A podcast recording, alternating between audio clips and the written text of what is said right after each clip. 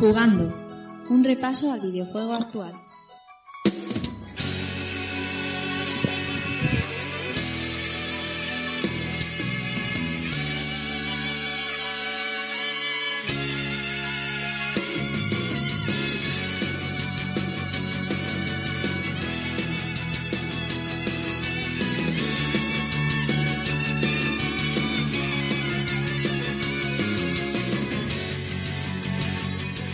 Hola, ¿qué tal a todos, amigos y amigas? Sed bienvenidos una semana más a un nuevo episodio de Jugando. Recibido un saludo de que os habla Rafa Valencia. Episodio número 60. Y si había una semana que estábamos esperando en el año era que empezaran las noticias, esa era esta semana. Esta semana se ha juntado Dios y la Madre y de hecho por eso grabamos viernes. Saludo ya a los compañeros que están viéndonos en Twitch, a los amigos que tenemos ya por aquí por el chat. Disculparéis la voz, pero al final de la noche veréis como es mucho peor. BlizzCon, State of Play, Pokémon, eh, tenemos un montón de noticias que nos han ido bombardeando toda la semana y va a estar muy bien. Hoy nos va a dar para mucho, para mucho debate y lo que voy a hacer ahora es presentaros a los que van a ser hoy mis compañeros de camino.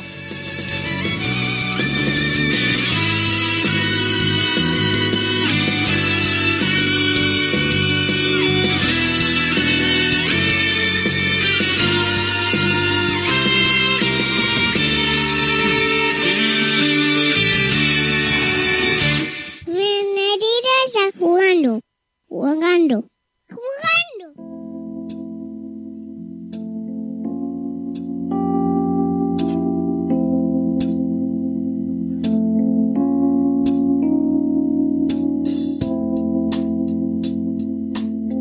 Mira, hoy el programa ha querido empezar con música tranquila de persona.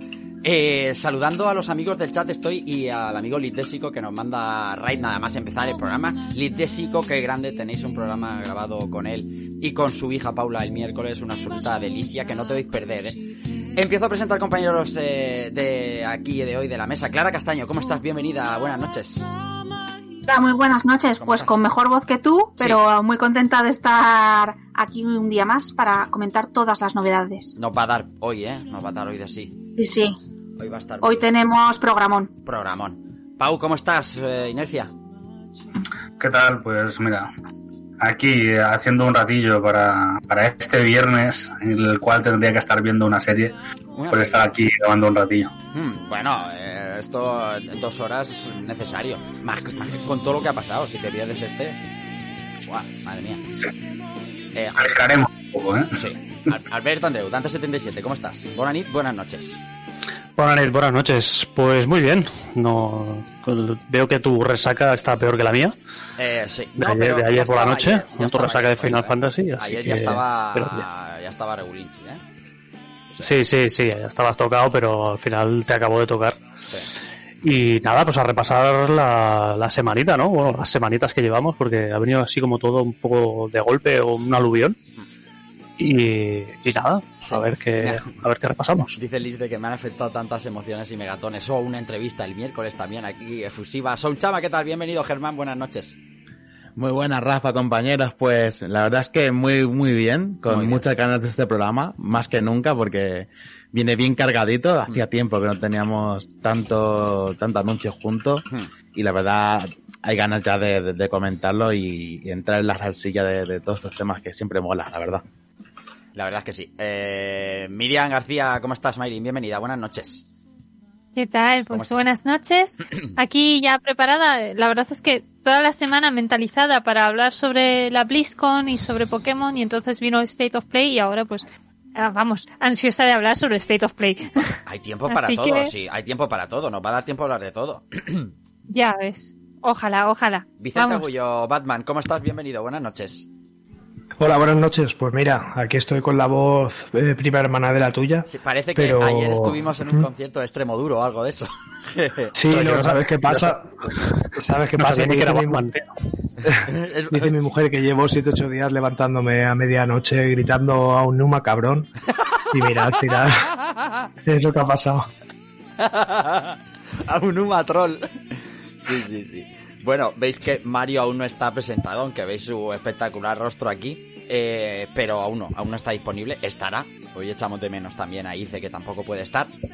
pero, eh, muchas cosas tenemos que contar. vamos por ello.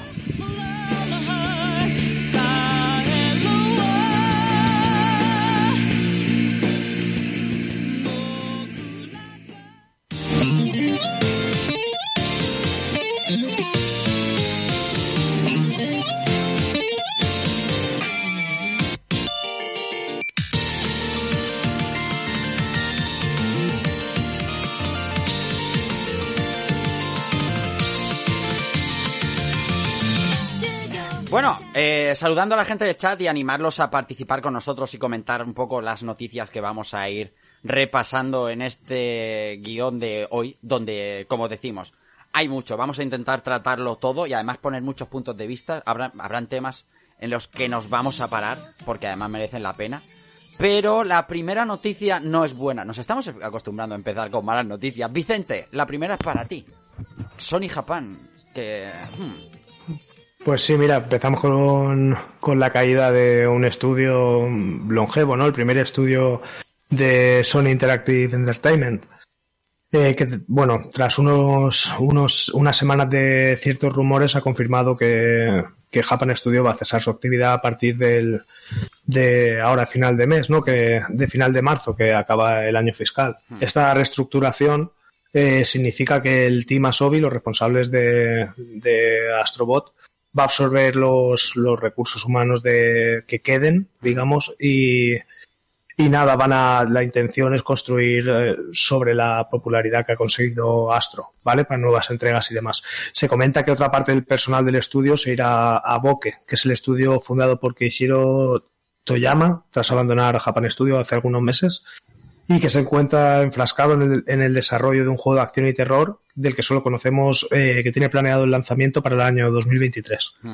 Por otro lado, las funciones de las que se estaba encargando el estudio en los últimos años, sobre todo, eh, tales como producción y apoyo al desarrollo externo, la localización de software y gestión de IPs, serán desarrollados por otros equipos miembros de PlayStation Studios. Entonces, nada, a partir del, del próximo 1 de abril, eh, Sony solo va a disponer en Japón de, de dos estudios, que van a ser Team Asobi y Polyphony Digital. Hmm. ¿Esperada la noticia, chicos? ¿Alguno la esperaba? ¿Se veía venir la cosa, Pau?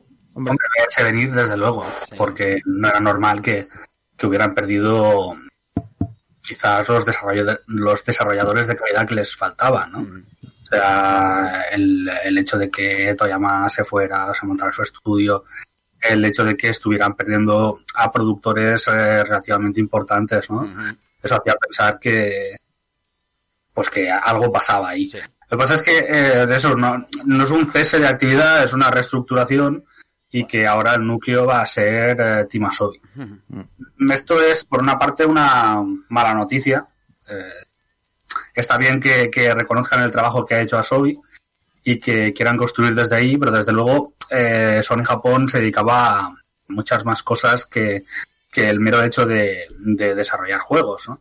Entonces tenían un poco es el... em, tal como funcionaba anteriormente en, eh, en Estados Unidos Santa Mónica, que aparte de ser un estudio desarrollador, pues llevaba las relaciones con terceros.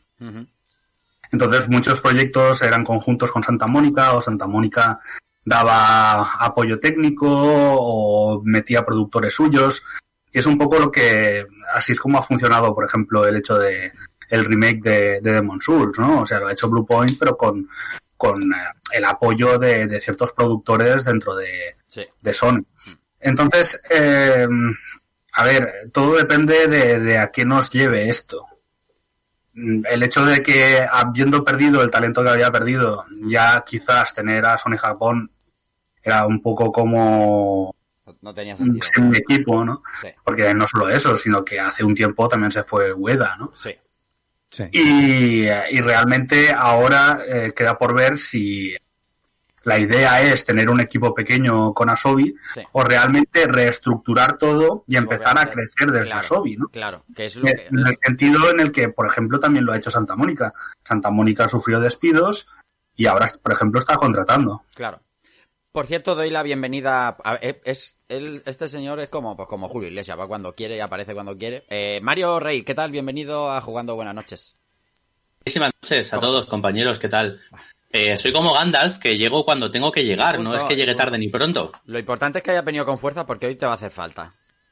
Estoy preparadísimo. Sí. En cuanto a las IPs, chicos de, de, de, de Japan Studio, ¿ha- ha- ¿habrá alguna que... ¿Quién decía? ¿Era Vicente ayer el que decía Gravity Rush en el chat? ¿Puede ser que fueras tú? Sí, me suena que sí. Yo creo que sí. Yo creo que... Pero bueno, Gravity Rush es una de ellas. Eh, luego. Pero Gravity Rush, ¿hay esperanza? Nah, o sea, ¿alguien, también se alguien hizo en alberga- Japón. ¿Alguien alberga esperanza sobre Gravity Rush 3? No. No, no. No, no creo. No sé, no Yo sé. creo que ya, ¿no? Yo- yo. El 2 se pegó una buena torta, ¿no? Una Incluso- buena incluso torta. El lanzamiento en consola grande se pegó en una buena buena Hace, hace un tiempo, hace un Una tiempo lo que sobre todo hacía Sony Japón es eh, establecer relaciones y, y tener proyectos de, de móvil. Y en ese sentido sí que, de móvil, de portátil. Sí, Y en ese sentido sí que fue una de las que nutrió más el catálogo de, sí.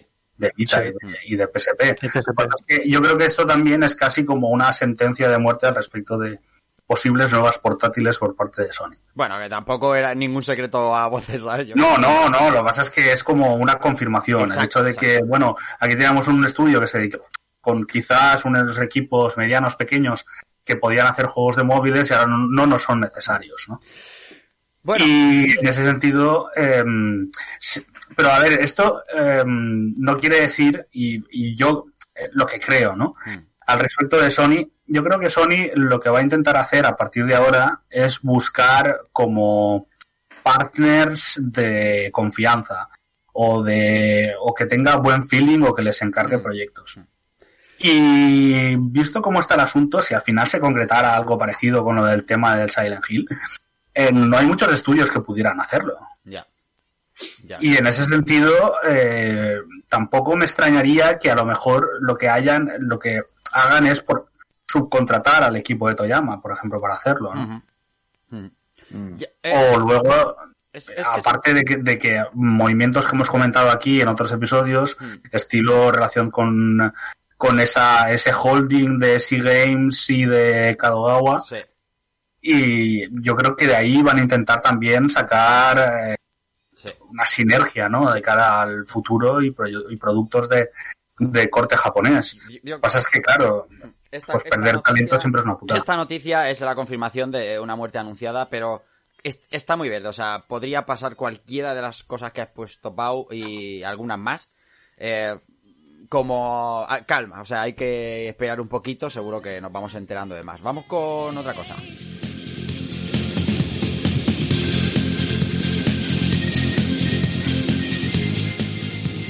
La siguiente ya la conseguimos cuando nos metimos en los archivos de Capcom, eh, Zone, y se confirma.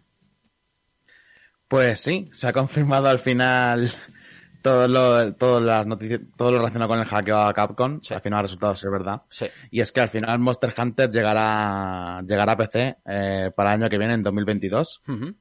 Y ah, se, se- seguirá la misma ruta que Monster Hunter World, que fue primero en consolas un año y luego empecé al siguiente justo, justo un año. O sea que saldrá para, para marzo del año, del año que viene. Hmm. Y, y bueno, me, es, es un movimiento que, que veo extraño, Sí. pero Ryozo Sugimoto eh, comenta que están trayendo los Monster Hunter a PC debido a la, a la, a la gran demanda que hay de- del fandom en, de Sí. Monster Hunter para, para con PC. Sí. Y bueno, claro, cuando tienes tanta petición y viendo lo bien que ha funcionado World, pues es Claro. un poco de, de- de lógica que, Claro. que tiro también por ahí. Yo pregunto a los Sí, compañeros, Eh, primero, per- déjame preguntar al chat un momento, Pau, pregunto al chat cómo habéis recibido esta noticia, porque me imagino que habrá mucho pecero también en el chat. Y, y ahora os pregunto a vosotros cómo habéis recibido, no, más que nada por si, eh, eh, ¿os va a compensar la espera? ¿No? ¿O ¿Cómo va esto? Pau. No, a ver, yo lo único que quería decir es que en estos momentos cualquier juego que, que tenga vocación de juego como servicio es casi obligatorio que dé soporte al PC. Porque el PC en, es- en estos momentos te da mm, una serie de, de cosas extra, ¿no? Como por ejemplo la, la visibilidad eh, al respecto de la conexión con Twitch y los gameplays y la Sí. historia. Y también el hecho de que lo que serían los hardcore, los hardcore gamer, que van a querer eh, estar en las mejores condiciones para hacer el juego, perdón, por lo general se suelen mover todos al PC. Ya. Sí. Es algo que, por ejemplo, le pasó a Destiny. Cuando salió la versión de PC, eh, lo que sería la parte más eh, hardcore, toda se movió hacia, hacia el PC. Y en el caso de Monster Hunter ha pasado algo eh, un poco similar. Entonces, eh, yo creo que es un movimiento bastante lógico por parte de Capcom y creo que si fuera por ellos lo hubieran trasladado antes. Sí. Pero aquí posiblemente haya algún acuerdo bajo mano o con Nintendo para... No tiene, no tiene tanto que ver eso como el tema de tener que adaptarlo. Deja. Eh, como Deja. estaba siendo desarrollado al principio para, para Switch, Sí.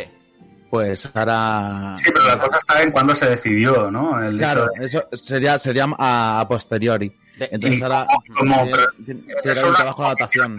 Más bien. Quieto todo el mundo. Dejadme un poco que, pre- que pregunte a, los demás. Que aquí lo- los silencios somos muchos y los silencios son caros. Eh, por el chat veo que hay gente pues dispuesta a pagarlas dos veces, como no esperaba de otra manera. Miguel Canal dice que la versión más vendida va a ser al final la de Switch. Los demás que tengáis cierto interés en Monster Hunter, eh, Switch ya o PC dentro de un año o un año después. Mario, ¿tú qué dices? Yo soy. No he tocado un Monster Hunter en mi Ah, vida. muy bien, Julio. me alegro, Entonces, me gusta, eh, eres- No, no te sé decir. Yo creo que los jugadores de PC teniendo World, que creo que lo tienen, eh, tienen un juego un poquito más completo, yo creo. Eh. Me parece que World tiene una fanbase detrás y una base de jugadores muy, muy potente y no sé si Rise Pueden va a poder esperar así, entonces, pero- pueden esperar el año de ansias de Ray. Los japos van a comprarse el de Switch, ah, vamos, ahí hasta el Papa. Los, los japos van a darle fortísimo Sí, la Switch. Vamos, va a ser una cosa increíble. Hoy leía, no sé, en tweet, en, eh, en Twitter era, eh, sí, sí, sí, era en Twitter que se iba a comer un full la versión de, de- de Switch y yo he pensado en un japo random, madre mía. No, eso no. La El que has dicho eso no tiene Yo creo idea de que, cómo que al revés. ¿eh? Dime, Clara. Yo creo que, que yo creo que al revés, que esta versión va a ser más potente en Switch que en PC. Sí. Un poco lo que comentaba Mario, ¿no? Sí, pero también hay que tener en cuenta una cosa. Ellos son mm, la diferencia entre más vendida y más rentable.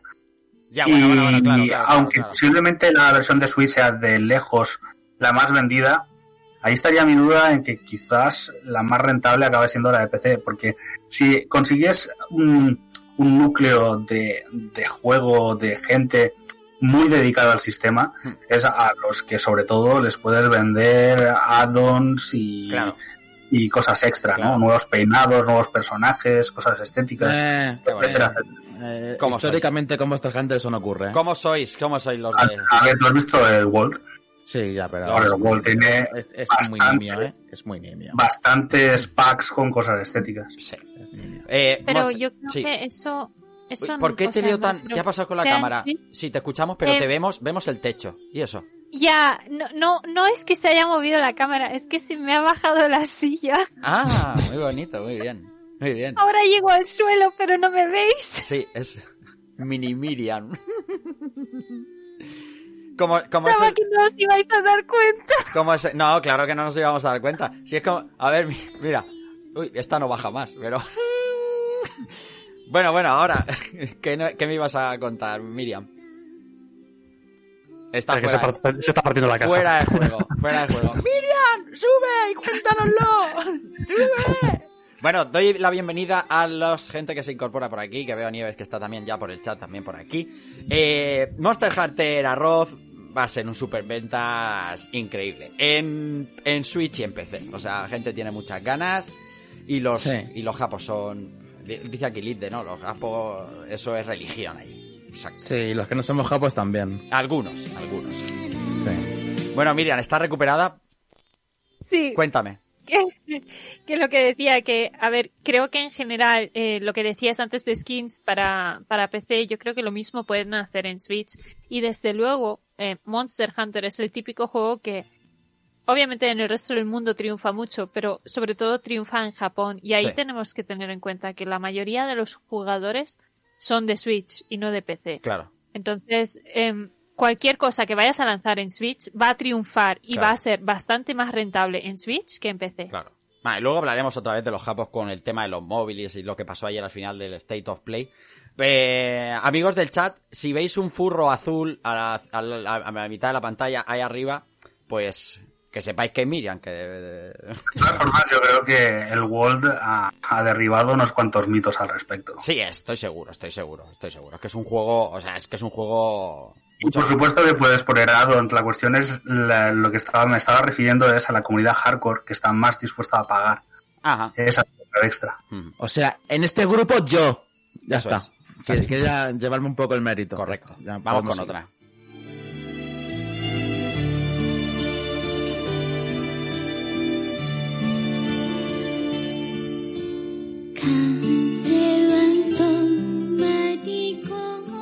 Viene bien el Sutekidane para esta, esta balada triste de Gil Street de, de Electronic Arts. Que Electronic Arts ahora mismo son como los palos del sombrajo, se están cayendo uno por uno. Eh, hablaremos de alguna caída. Sound. Empezamos por el proyecto Gaia. Pues sí, eh, descanse en, en paz, Proyecto Gaia. Pues eh, Electronic Arts, de, después de seis años en desarrollo, ha decidido que Project Gaia se va al hoyo, se va con Anthem. Exacto. Van, van juntitos de la mano Claro. y, y han chapado por completo un proyecto pues que lleva pues, desde 2015 desarrollándose. Se podría Y- decir que si Gaia va al hoyo es que vuelve a casa, ¿no? Porque Gaia es... Dios, no. Buenísimo, ¿eh? Gracias. Gracias. Gracias Vicente también. Gracias Alberto. Os veo el apoyo ahí. Lo, lo- lo estoy viendo. Seis Bueno. años, tío. Seis años currando Sí. otra vez. Otra vez. Sí, señor. Y, según... ¿Se había visto algo o no por eso? Eh, en Bloomberg comentan que, que el juego pasó por un desarrollo turbulento, lo Sí. que llevó a que se reiniciara en más de una ocasión. Sí. O sea, esto me suena, me quiere sonar a otras cosas que han pasado, no sé, Anthem o... o- Project Titan. No, Project Anthem, Titan en eh, Blizzard, a lo mejor. ¿No? ¿Mm? Sí, El Project Titan en Blizzard, ¿cuántos tuvo?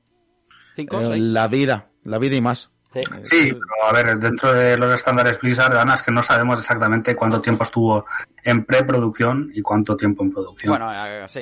la parte en producción debió ser bastante longeva para, para luego Para sacar todo cosas y, y hacer Overwatch. Sí. Hmm. Funcionan bien las, casas, eh, las cosas en casa de Electronic Arts, porque esta semana también, para sorpresa de nadie, se cancelaba Anthem. Sí. Era algo que iba a pasar antes o después, ¿no? Exactamente. Ese chiste. Si llevamos 60 programas de actual, lo habremos hecho 35, pero nunca, nunca, Iba a decir 59, pero... nunca son demasiadas. Nunca son demasiadas. Cosas que hemos dicho antes en este programa que se iba a cancelar. Pues ya está aquí. Ya llegó. Bueno, pero Sí. al menos ha servido para que Electronic Arts, eh, en cierta manera, recapacite o se replantee su modelo de negocio, ¿no? Que ya dijo hace un tiempo que iba a estar mucho más centrado en Sí. los juegos como servicio. Sí. Y ahora parece que eso pues puede dar un giro. Puede ser, Sí, puede sí, ser. Sí, eso, eso, parece, eso parece. qué- de todas maneras, e- era Clara, ¿no? La habías puesto tú, Clara. Cuéntanos un poco cómo ha sido este, este Rest in Peace. Pues nada, el miércoles eh, por la tarde en España lanzaron un tweet diciendo actualización sobre Anthem. Y básicamente decían que Anthem Next se cancelaba porque con todo el coronavirus estaban teniendo muchos problemas para desarrollar y preferían centrarse en otros proyectos. Y bueno, pues eh, van a seguir dando servicio al Anthem normal, pero el Anthem Next, pues Al adiós. De, al Anthem de Anthem, pero al de Sí. ahora no. La verdad es que cuando anunciaron a este Anthem Next, todos nos quedamos como diciendo, déjalo ya, ya está muerto, ¿no? El, el, el meme este de los Simpsons. Nos Sí, sorprendió tío. mucho que fueran a meter recursos, ¿no? Y empe- tuvimos, yo me acuerdo en ese programa di- diciendo, bueno, me imagino que destinarán no demasiado presupuesto, un equipo específico, tomar por saco, porque a los muertos hay que dejarlos morir. Y les ha salido mal la cosa, no pasa nada, y a lo mejor lo que dice Pau, ¿no? Ahora le hace replantearse cosas como... No, de hecho, ha pasado ya. Quiero Sí. decir, una de las contraprestaciones de este Anthem Next o de la cancelación es el hecho de que el nuevo Dragon Age les ha permitido a BioWare hacerlo solo para un jugador. Exacto, ahí vamos, son Dragon Age 4, que iba a ser una mandanga muy seria, al final puede ser, como dice Pau, un proyecto para un jugador.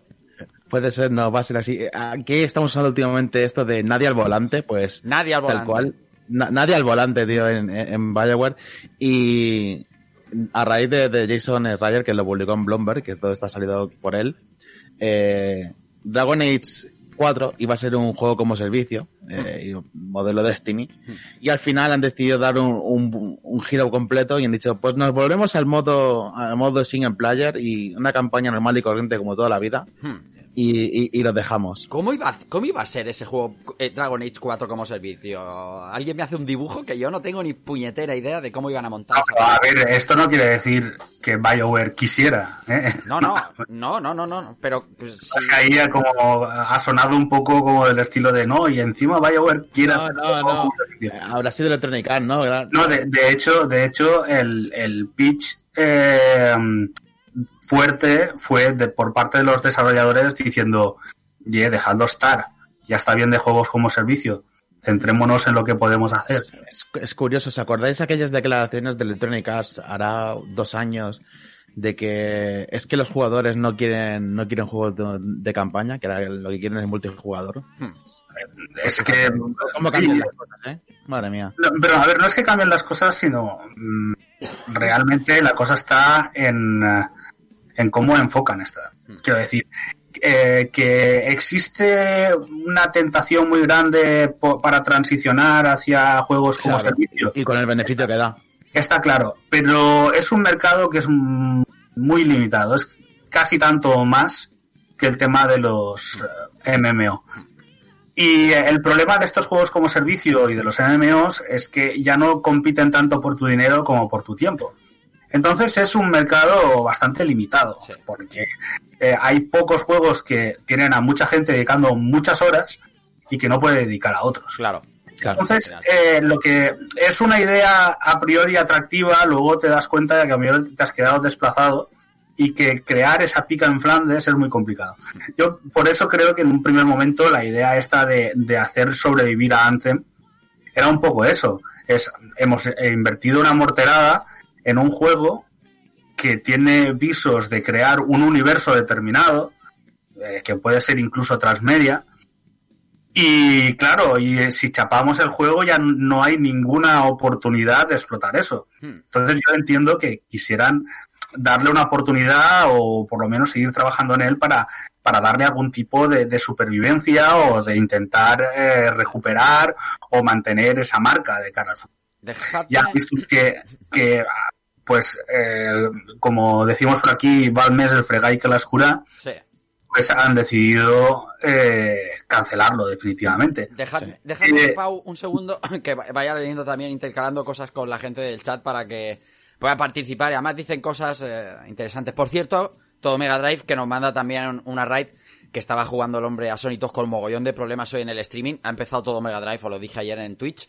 Así que deberíais seguirlo. Mañana se pone con Sonic 3, creo, mañana o no sé cuándo lo hace. Debería llamarme Jimmy. Sonic 3. Por cierto, eh, a lo que voy diciendo, bienvenidos a todos. Eh, a uh, Soun, ¿qué le pasa a tu cámara? Y what the fuck, que me has dado un susto. este. ¿Qué ha pasado? ¿Qué ha pasado? Se le ha echado la cara, Me se le ha echado como un globo, tío. Me ha dado un vuelco el corazón y que, oh, mierda, ¿qué me pasa aquí? Total. Eh, lo que estaba diciendo, eh, Lix te dice ahí de, Bio- de BioWare queda el nombre, como Electronic Arts le gusta comprar empresas y hundirlas, no lo pueden evitar. Eh, Graphic dice la culpa es de Westwood, seguro.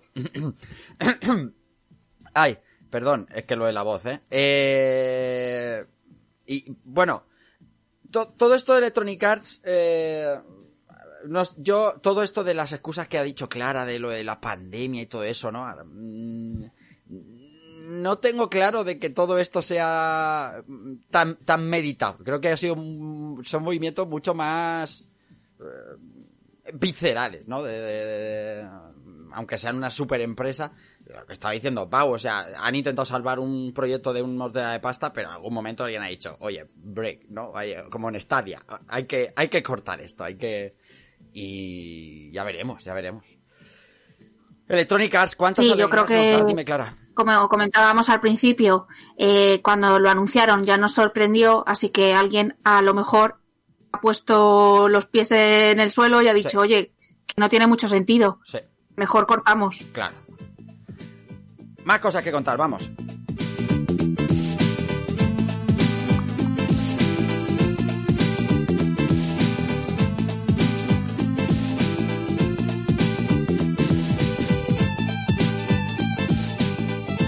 Bien, como vamos a ir con la pelota de un sitio al otro y no seguir el orden cronológico en el que las noticias han pasado, vamos Mario con una de las últimas.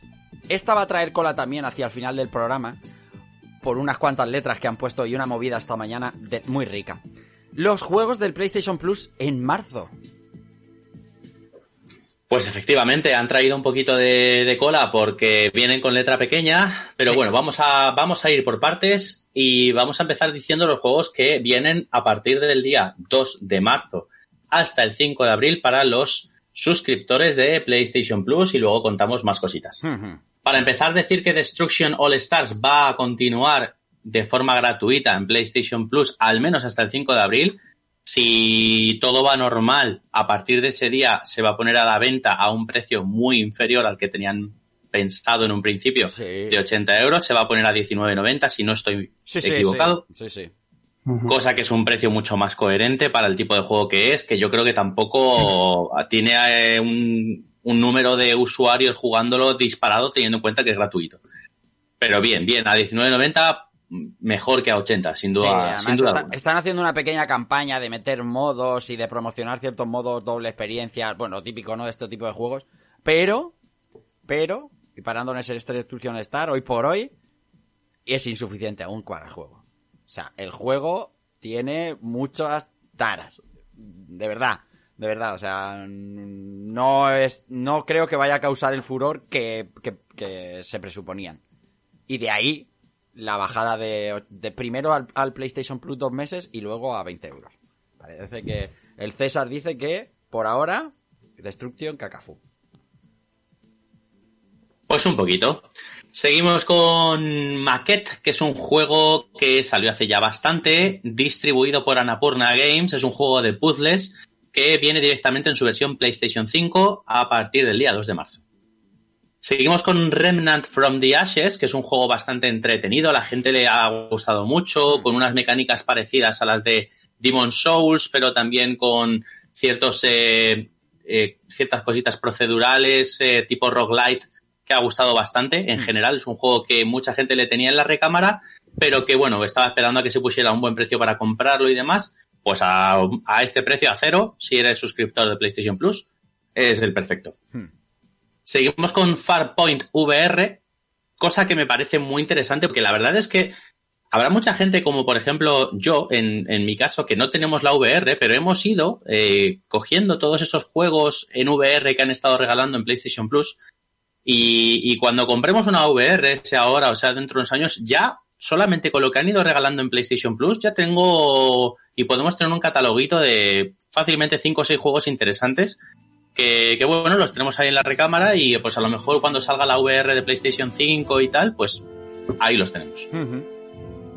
Interesante. Continuamos ya eh, con el penúltimo que es exclusivo de España porque viene desde PlayStation Tales, que es eh, Jade's Ascension. Eh, interesante, hay que echarle un ojo a ese, siendo además español que menos que probarlo un poquito. Y terminamos con la joya de la corona de lo que sería el mes eh, de PlayStation Plus, que es Final Fantasy VII Remake, un juego espectacular que os vamos a decir desde aquí si somos súper amantes de este juego. Eh, la letra pequeña que viene incorporada y de la que hablábamos en un primer momento es que las personas que adquieran Final Fantasy VII Remake desde PlayStation Plus, es decir, pagando 0 euros extra, no van a poder hacer el upgrade a la versión PlayStation 5 cuando esta esté disponible, cosa que los compradores del juego, tanto en su versión física como en la versión digital, sí van a poder eh, hacer ese upgrade de forma gratuita a su versión de PlayStation 5. Exactamente. Y ahí es donde está la polémica de la mañana. Primero, hacer balance de la noticia. Se venía rumoreando que Final Fantasy VII Remake, de hecho estábamos hablando en el canal de WhatsApp prácticamente desde que se anunció el State of Play, eh, muchos rumores de que Final Fantasy VII iba a ser el juego de marzo. A lo cual pese a ser improbable, que ya hablamos ayer en el directo, improbable, yo decía, yo, personalmente, Rafa Valencia decía, eh, de ser así, sería una jugada maestra, porque la exclusividad termina el 10 de abril. No está confirmado que vaya a salir en otra plataforma, pero creo que tampoco se puede confirmar que vaya a salir en otra plataforma, ¿no? Porque eh, casos similares, lo único que pasó similar fue Death Stranding, que fue una cagada que flipas, que flipas, y creo que a partir del que se cumpla la exclusividad se anunciará y se lanzará en otra consola. La única manera de tener, de tener a la gente de Final Fantasy en tu consola es, ya que tienes la exclusividad, llegar a un acuerdo con Square Enix para poner PlayStation Plus. Bien, esto es la parte que yo decía que era magistral, se ha confirmado. Luego tiene que ver con lo que se enseñó en el State of Play después, ese upgrade que viene en junio, que luego lo vamos a comentar, todo mucho más detallado. Que todos los que tenemos copia física de PlayStation 4, el día que salga ese upgrade, que se llaman, eh, ¿cómo se llama? Interludio, Inter... Integrate. Intergrade. Intergrade, Intergrade, eh, vamos a tener actualización directamente gratuita a PlayStation 5. Mejora gráfica, luego lo contamos todo. Luego existe eh, un DLC, un DLC que va aparte de todo este sistema y el PlayStation Plus no tiene su a, PlayStation 5. Luego podemos valorar si os parece una decisión acertada, no, guarra, mm, empresarialmente buena, pero es mejor que lo hagamos, Mario, si a ti te parece, cuando hablemos del State of Play en sí y de Final Fantasy VII en concreto, porque seguro que lo tenemos todo un poco más, digamos, eh, en, en compendio. Lo resultante es que tenemos un mes alucinante. O sea, de los que hace mucho tiempo que no hay, ¿eh?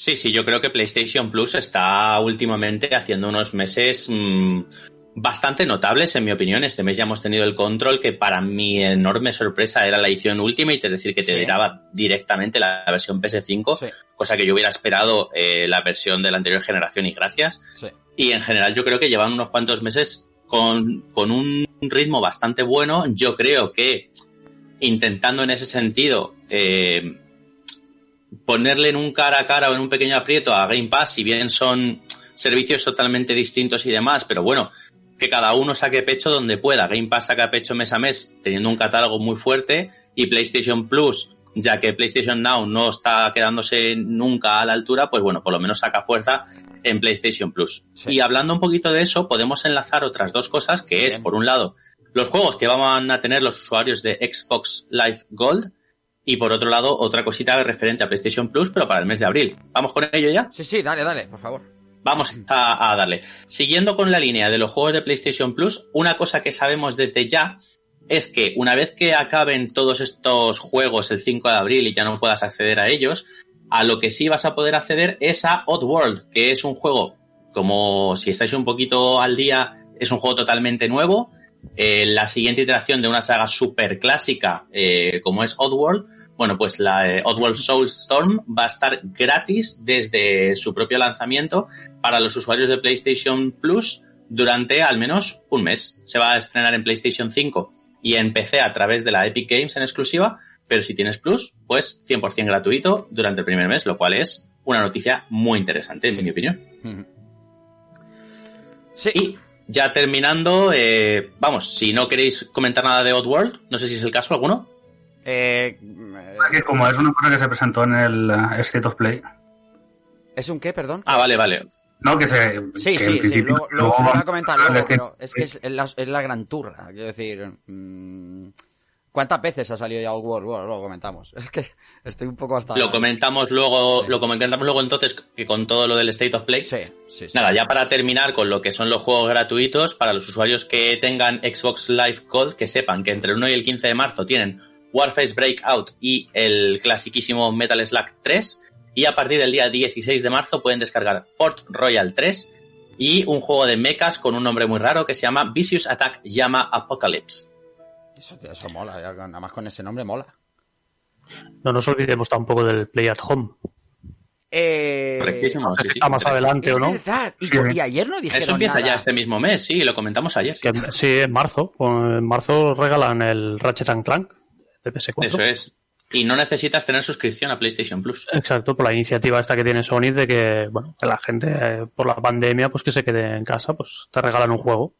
Que el, que el año pasado me parece que dijiste, Mario, que era que fue el Uncharted 4, puede ser, que, que regalaron. Correcto, sí, si no me equivoco, el Uncharted 4.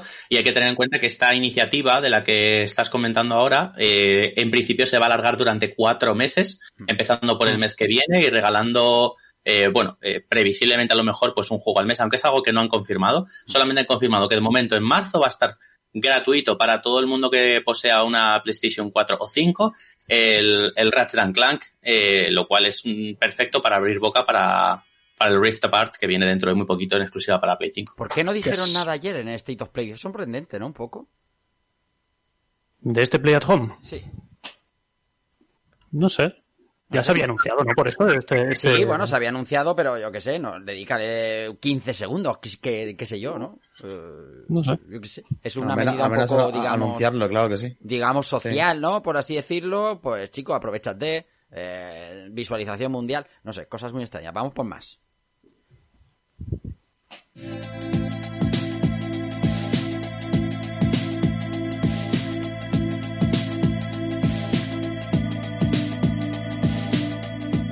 Bueno, la siguiente es tuya, ¿no, Sound? ¿Eh? Mm, la siguiente. Digo yo. No. Es que no sé qué le ha puesto, no estoy, no estoy viendo ahora las modificaciones y como no, como no, al director no se lo ponéis fácil, no sé quién la ha puesto. eh. No, no sé qué le ha puesto. Nadie salta. La de Final Yo, Fantasy yo me VII, quedo con la de la- Final, si quieres. ¿eh? no, yo estoy a tope la de con móvil todo, ¿eh? la ha puesto el Zone. ¿Y los de Xbox? La, la del Zone, la, Zone ha puesto la del móvil. Si lo estoy viendo yo ahora aquí, Zone. Ah, sí, sí, co- correcto, correcto. Correctísimo, hombre. Correcto.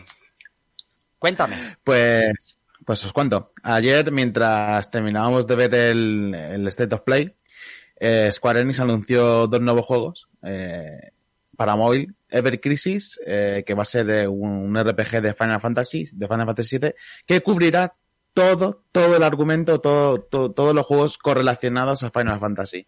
Y to- todo lo- todas las sagas, incluso que se han podido ver en películas como Advent Children. Exactamente.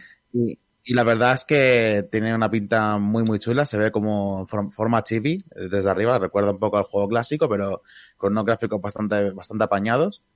Y vamos a poder jugar a juegos que no salieron incluso de, de Japón, el de los el de los turcos no, no salió de Japón, si no me equivoco, Ha que jugado era de móvil. eh, eh, eh, Before Crisis. Before Crisis, salió? Crisis Core, eh, lo de Apple Children, maravilloso Did Your Cerberus. Did Your Cerberus. Y... Dicho. ¿Por qué veo, por qué veo como sonrisas sarcásticas? Did Your Cerberus es bien. Bueno, Venga, va. Bueno, mucho hablar, pero luego un enemigo de Dirge of Cerberus eh, salió en el, en el DLC de remake, así que Sí. si no os gusta os lo vais a volver a tragar. Claro. se, se ve que va a ser un, un, un jefe de, de VR de estos del juego, De VR. ha sido, ha sido confirmado. Y nada, que todo aquel que quiera jugar todo el argumento que ha sido Final Fantasy VII hasta el día de hoy, pues va a poder jugarlo de una forma muy, muy apañada en su móvil. Sí. Y la verdad es que espero que esto también tenga más recorrido que fuera del móvil, porque esto en una Eso es lo que llevo o- yendo todo el día. Molaría Yo- mucho. Yo llevo yendo todo el día. Esto vendrá a consola, saldrá en PC, tal, tal, que no lo Mm. niego, ¿eh? Que y además siempre está bien que salgan otras plataformas. Pero tampoco pasa nada porque salga en móvil de principio, ¿no? Quiero decir, No, al público occidental, Así el, el Pocket del 15. claro, Claro. pero que, que pensad en los japos, como decía antes, que os lo volvería a sacar. Los japos les Claro. gusta jugar en el móvil también, y este juego va a ser, pues, carnaza de la buena para, para esta gente. Mm. Que salga en Switch y en PC y todo eso, está de puta madre. Pero que en móvil también está bien. Además Sí, va a tener un formato episódico muy, muy bueno para el móvil. Exacto, exacto, exactamente, exactamente. Mm. Formato bueno. Sí, van a poner por episodios, o sea, lo que han, lo que han dicho básicamente es que el- lo que serían los juegos van a tener eh, diversos episodios Sí. y que cada uno saldrá al mes. Sí. Con lo cual no sé exactamente cómo planean hacerlo ni cuál va a ser el tipo de, de monetización que van a intentar sacar. La verdad es que el aspecto gráfico tiene, tiene muy buena pinta. Lo que mm, no sé si intenta, si la historia irá por un lugar y lo que es el juego por otro. Porque si no recuerdo mal, durante el vídeo eh, está la, la batalla contra el escorpión mecánico del principio. Sí. Y creo que estaba ahí a Eris, lo cual eh, es un poco complicado. Sí, la verdad que sí. Así que no sé cómo lo van a, a montar o cómo lo van a hacer, si va a ser una cosa de highlights o, o van a seguir de manera fiel el desarrollo de, de todos los juegos, aunque sea capítulo a capítulo. Y luego también, pues eso, el sistema de batalla dicen que es muy parecido al del 7. Eh, normal, con incluso con materias y tal. Hay que ver que, cómo lo van a hacer y cómo lo van a monetizar. Bueno, eh, de todas maneras, veo por el chat que también mm, había gente que no estaba muy al cabo y lo vamos a explicar. Cuando hablemos al final del State of Play, no, no os preocupéis que todo esto del DLC, upgrade y tal, lo vamos a dejar lo más claro que se puede. Bueno, lo más claro no, al final eh, ya está todo confirmadísimo. Vamos a intentar explicarlo bien y así nadie se hace a picha un leo y podéis sentiros traicionados o afortunados. Vamos con la siguiente noticia. Espera, espera, ah, me fa- falta un juego de Final Fantasy por anunciar. Eh, No, verdad, no. correcto. El De- bueno, de el bueno, el bueno, el bueno. El bueno. Justo de que- que encima el bueno quería saltártelo, tío. Uf, qué El bueno, vamos Pues, ahí. ¿Qué necesitaríamos para- de un Final Fantasy? ¿Qué podíamos Claro. Qué podría casar mejor con, con la franquicia Final Fantasy? No sé, pues aquí se han ocurrido, les ha, se les ha ocurrido que un Battle Royale, por Hombre. ejemplo, y pues con relación a Final Fantasy y los soldados, que uf, como tienen armas, pues ahí casa perfectamente, claro. Superior. Pues The First Soldier va a ser, va a ser ese juego. Hmm. Final Fantasy VII, The First Soldier, un Battle Royale de, de Final Fantasy, eh, ambientado en Midgar, eh, con toda la corporación Shinra detrás, y por lo que hemos podido ver, parece que también va a estar centrado en el móvil. No, no he visto que vaya a tener recorrido fuera o, o en consolas. Y pues lo que se puede ver es un Battle Royale en tercera persona con muchas habilidades de, de Final Fantasy y un sistema de shooter pues un poco limitado diría yo. Es lo que, lo que te da como mucho el móvil. Eh, dice por aquí incluso de parece que tiene combate cuerpo a cuerpo, lo cual me parece curioso, pero me parece extraño, un Dice, movimiento "Vamos a muy poner un. Battle Royale combate cuerpo a cuerpo. ¿Esto qué es? Eh, estamos- Esto es muy raro, la verdad, pero bueno. Eh, dice es- Liz de, como diría el director de Diablo Immortal, ¿quién de aquí no tiene un móvil? Toda la Eso es, Toda la razón. Algunos no tenéis PlayStation 5, pero móvil tenéis todos. Pero que- móvil todos. Claro. Sí, otra cosa es que el juego ese te haga saltar el antivirus, que es todo lo que parece. Bueno, ya te digo, tío. bueno, bueno. Vamos con más.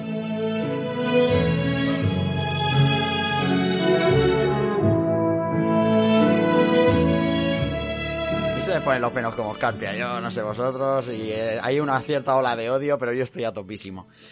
Vamos con. Vamos a hablar de Tristán. Vamos a hablar un poco de lo que ha pasado en la BlizzCon.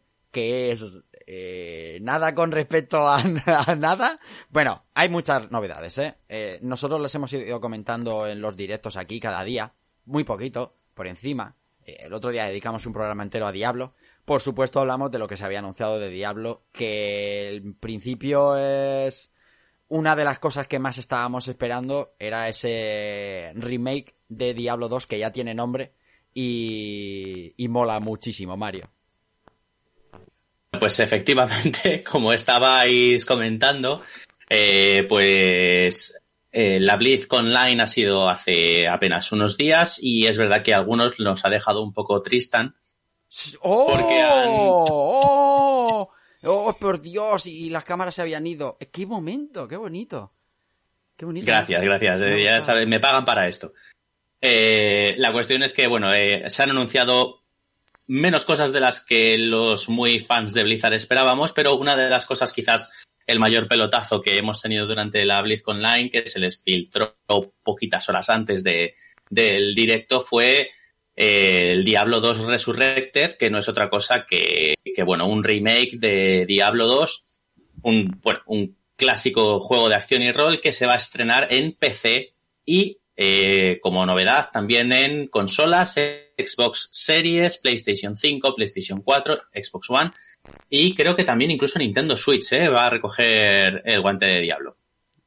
¿Qué te- Vamos a tener además juego cruzado entre PC y, y las demás plataformas y, y hablando de eh, bueno de especificaciones técnicas podemos confirmar que Diablo 2 va a alcanzar los 4K, al menos sí en la next gen de consolas La música y los sonidos se han mejorado eh, hasta el 7.1 para aprovechar un Dolby Surround 7.1. Eh, como en otros trabajos similares se ha integrado la opción de cambiar los gráficos entre la versión original y la remasterizada, Mm, todas las bien. cinemáticas del juego, que en su momento nos dejaron a todos con el culo torcido y flipando, han sido rehechas y como no podría ser de otra manera, se incluyen, por supuesto, todos los contenidos de la expansión Lord of Destruction, incluyendo los dos héroes que se incluían en esta, en esta edición y el quinto acto. Sí. Todo buenas noticias. A mí me dejó esta parte muy satisfecha, ¿eh? Eh, había muchos rumores, Sí, Vicarious ¿eh? Vision, veníamos hablándolo hace semanas, pero no hay nada como verlo, ¿eh? No hay nada como verlo, que eso funciona que no veas. De hecho, lo pongo ahora mientras estamos hablando. ¿Qué os pareció? Comentad, chicos, a los demás. Que yo- mientras pues estoy activando cámaras, ¿eh? Aunque no lo parezca. Brutal. O sea, me pareció brutal y le tengo unas ganas increíbles. Lo que no entiendo es que haya gente que diga que está encantado de volver a jugarlo en la versión antigua. Es como, venga ya, o sea, lo vas a jugar en una Play 5 y vas a verlo en gráficos. No, o sea, no, no, hay que verlo perfectamente. Y ya hay grupo de juego, así que vamos, yo estoy más que feliz con ¿Cómo la que ya hay grupo de juego? ¿Que ya tienes el Sarao montado? Claro, bueno, a ver, me refiero, ya hay un grupo de gente que quiere jugar. Tú Ah, estabas bueno. incluido. Claro, claro, claro, por supuesto. Eso, ¿cómo que hay grupo? Pero no, pero no el nivel enfermizo de los años 2000, ¿eh? O sea, jugarlo eh, lo necesario, pero no voy a dar, venga, a farmear otra vez, porque no me da la vida, Miriam. No, no, mira, tú puedes hacer la historia con nosotros Claro. y, y si de repente pues me ves a mí con una armadura de la hostia, pues Sí. ha ocurrido al azar. Claro, casualidades. Cosa que... Lo hizo Claro. un mago. Yo, nigromante. Y hablando de la, de la hechicera, yo tengo curiosidad por ver cómo van a adaptar el control, porque no, no, lo, no lo acabo de ver. Sobre todo ciertas builds de, de hechicera eran muy dependientes del control con, con ratón. Sí, por... Hombre, eh, Supongo que es igual que en, en Diablo 3. Sí, realmente. No, no, nada, nada que eh, No, pero me refiero que los habrán adaptado. En Diablo 3 tengo que decir que... Sí, la el cuestión es, que el posicionamiento era más Pero espera, importante. espera, espera que termine Miriam. Espera que si no, no escucho ni a uno ni a otro, Pau. Deja a Miriam que termine. Sound, quita eso, por Dios. Miriam. que lo que decía en Diablo 3 parecía, al menos en PC, ¿no? Que había personajes que iban a ser un poquito más complicados de manejar, pero sí que es verdad que una vez llegó a la, a la versión de Play, eh, todo se hizo, se simplificó un poquito, ¿no? Es justo lo que hablamos la última vez que en el que en Diablo 3 es verdad que es un poquito más fácil luchar ya que el posicionamiento ya no es tan tan importante. Ya. Hmm. No sé, tiene muy buena pinta. Eh, 2021 es la fecha. Eh, no sé. Eh, correcto, no han confirmado, si no me equivoco, fecha específica, solamente han dicho que es para 2021. Eso Eh, es, solo año. Se puede destacar también que el multijugador, tanto cooperativo como competitivo, se mantienen. Y por comentar ahí, extender un poquito más eh, la noticia sobre la saga Diablo, ya que creo que no vamos a comentar mucho más sobre la Blizz Online. Eh, bueno, eh, para Diablo 4 presentaron en esta misma conferencia la clase del pícaro, que es una mezcla de habilidades entre el asesino de Diablo 2, el cazador de demonios de Diablo 3 y un poquito más de feudo propio. Pero bueno, más allá de eso, pues eh, de Diablo Immortals no recuerdo que dijeran mucho y, y de otras sagas, pues eh, noticias muy poco relevantes, la verdad. El pícaro muy bien, ¿eh? De hecho, mira, voy a poner el vídeo de Diablo 4 que también luce de una manera brutal. ¿Esto qué es? ¿Desea reiniciar el documento? No, que calla, ¿qué dice?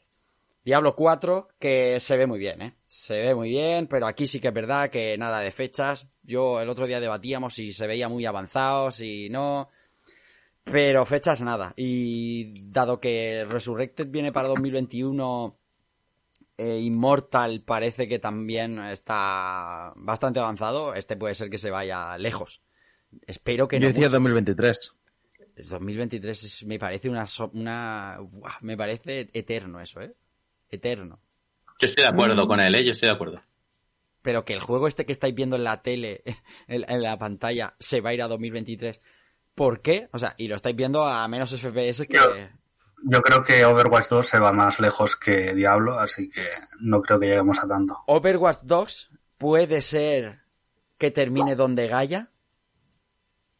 No. No, No. ¿No? creo. Está, Overwatch 2 va a salir y, Sí, sí, y yo sí. lo voy a comprar. Sí, han dicho un montón de cosas sobre Overwatch 2 en, en la Blizz, en la BlizzCon. De hecho, mira, ahora voy a poner os voy a poner el corte de, de lo de Overwatch 2. Vale, ya está. Eh, y eso es lo que han dicho de Overwatch 2 en la BlizzCon. Nada. Nada otra vez, Kaplan. A ver, o sea, el Overwatch No, a ver, Overwatch Ahora sí, hay, 1 está... hay un vídeo dentro del canal de Overwatch Sí. que hay bastantes comentarios. Sí, sí, el panel- el- están panel es- los personajes, modos de juego, equilibrio. El panel es, eh, vamos, súper aclaratorio y están todo el mundo contentísimo. Hay unos rediseños, vamos, completos de arriba a abajo. Eh, es... No, pero a ver, eh, yo creo que, que eso también es un poco Por favor. no entender de, de qué va el tema de, de diseño. Lo que- Tú no, lo que- no necesitas hacer Si no, rediseños. si no es entender de diseño, de diseño. Overwatch 1 está muerto. Absolutamente muerto. Y además, yo te lo digo porque yo he jugado mucho tiempo a Overwatch, muchísimas horas. Y tanto, Y ya y no tanto. hay ni rebalanceo. Lo que está roto, Sí. está roto. No hay nada. No hay nada. O sea, los que jugamos a Overwatch, o sea, es una desidia total. Entrar ahí ahora mismo, y vamos, como quieras ser DPS y quieras entrar en una partida, ya te digo, te digo rápida. Est- Estás, loco, porque te vas a tirar un cuarto de hora. Y no se hace nada. Vale que tengas todos los huevos puestos en Overwatch 2. Pero si te vas a ir tan lejos, trabaja un poco en el 1. Manténme el 1. Que no A está mí en- me mantienen. ¿Cómo? No, pero como quieren también evolucionarlo. Y a Mario también. El- O sea, yo chica, creo pues. que eso A ver, es lo... Nosotros estamos lo- más quemados con Overwatch que no veas.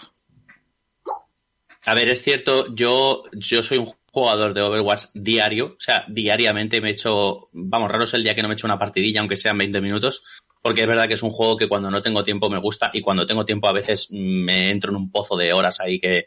Pero, pero estoy totalmente de acuerdo con lo que dice Rafa, o sea, a mí, dentro de todo lo que me gusta el juego, que me, que yo creo que es el juego que más horas le, bueno, con diferencia, que más horas le he metido en esta generación, es verdad que es un juego que desde el primer momento ha pecado de, de ha pecado de, de querer innovar muy poco. Es, es, es eh, el día y la noche con Hearthstone, que ha, dentro de que es un tipo de juego muy limitado, ha sabido exprimirlo y ha sabido sacar cosas que a mí me estallaban la cabeza jugando a Hearthstone diciendo cómo pueden, con un sistema tan sencillo como las cartas, innovar hasta estos puntos y con Overwatch es todo lo contrario. eh, los mismos modos de juego que había cuando salieron, apenas hay variación con ahora el que han pasado un montón de años. El último personaje, Mario, fue Echo.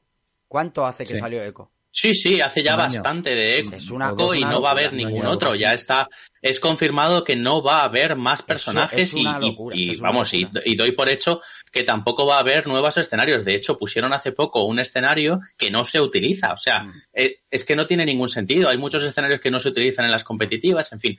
Que, que es un juego que mantiene bastantes jugadores, aunque entiendo eh, que, que la crítica de Rafa es totalmente coherente y normal, porque es un juego que a lo mejor para los jugadores no está muerto, pero para Blizzard parece que sí, porque lo cuida muy, muy poco y está más pendiente de sacar merchandising y de sacar cómics y de sacar historias que, que de cuidar a lo que es la fanbase del juego. Entonces Sí, sí, pero me parece ahí. que son dos esperar dos años es esperar mucho.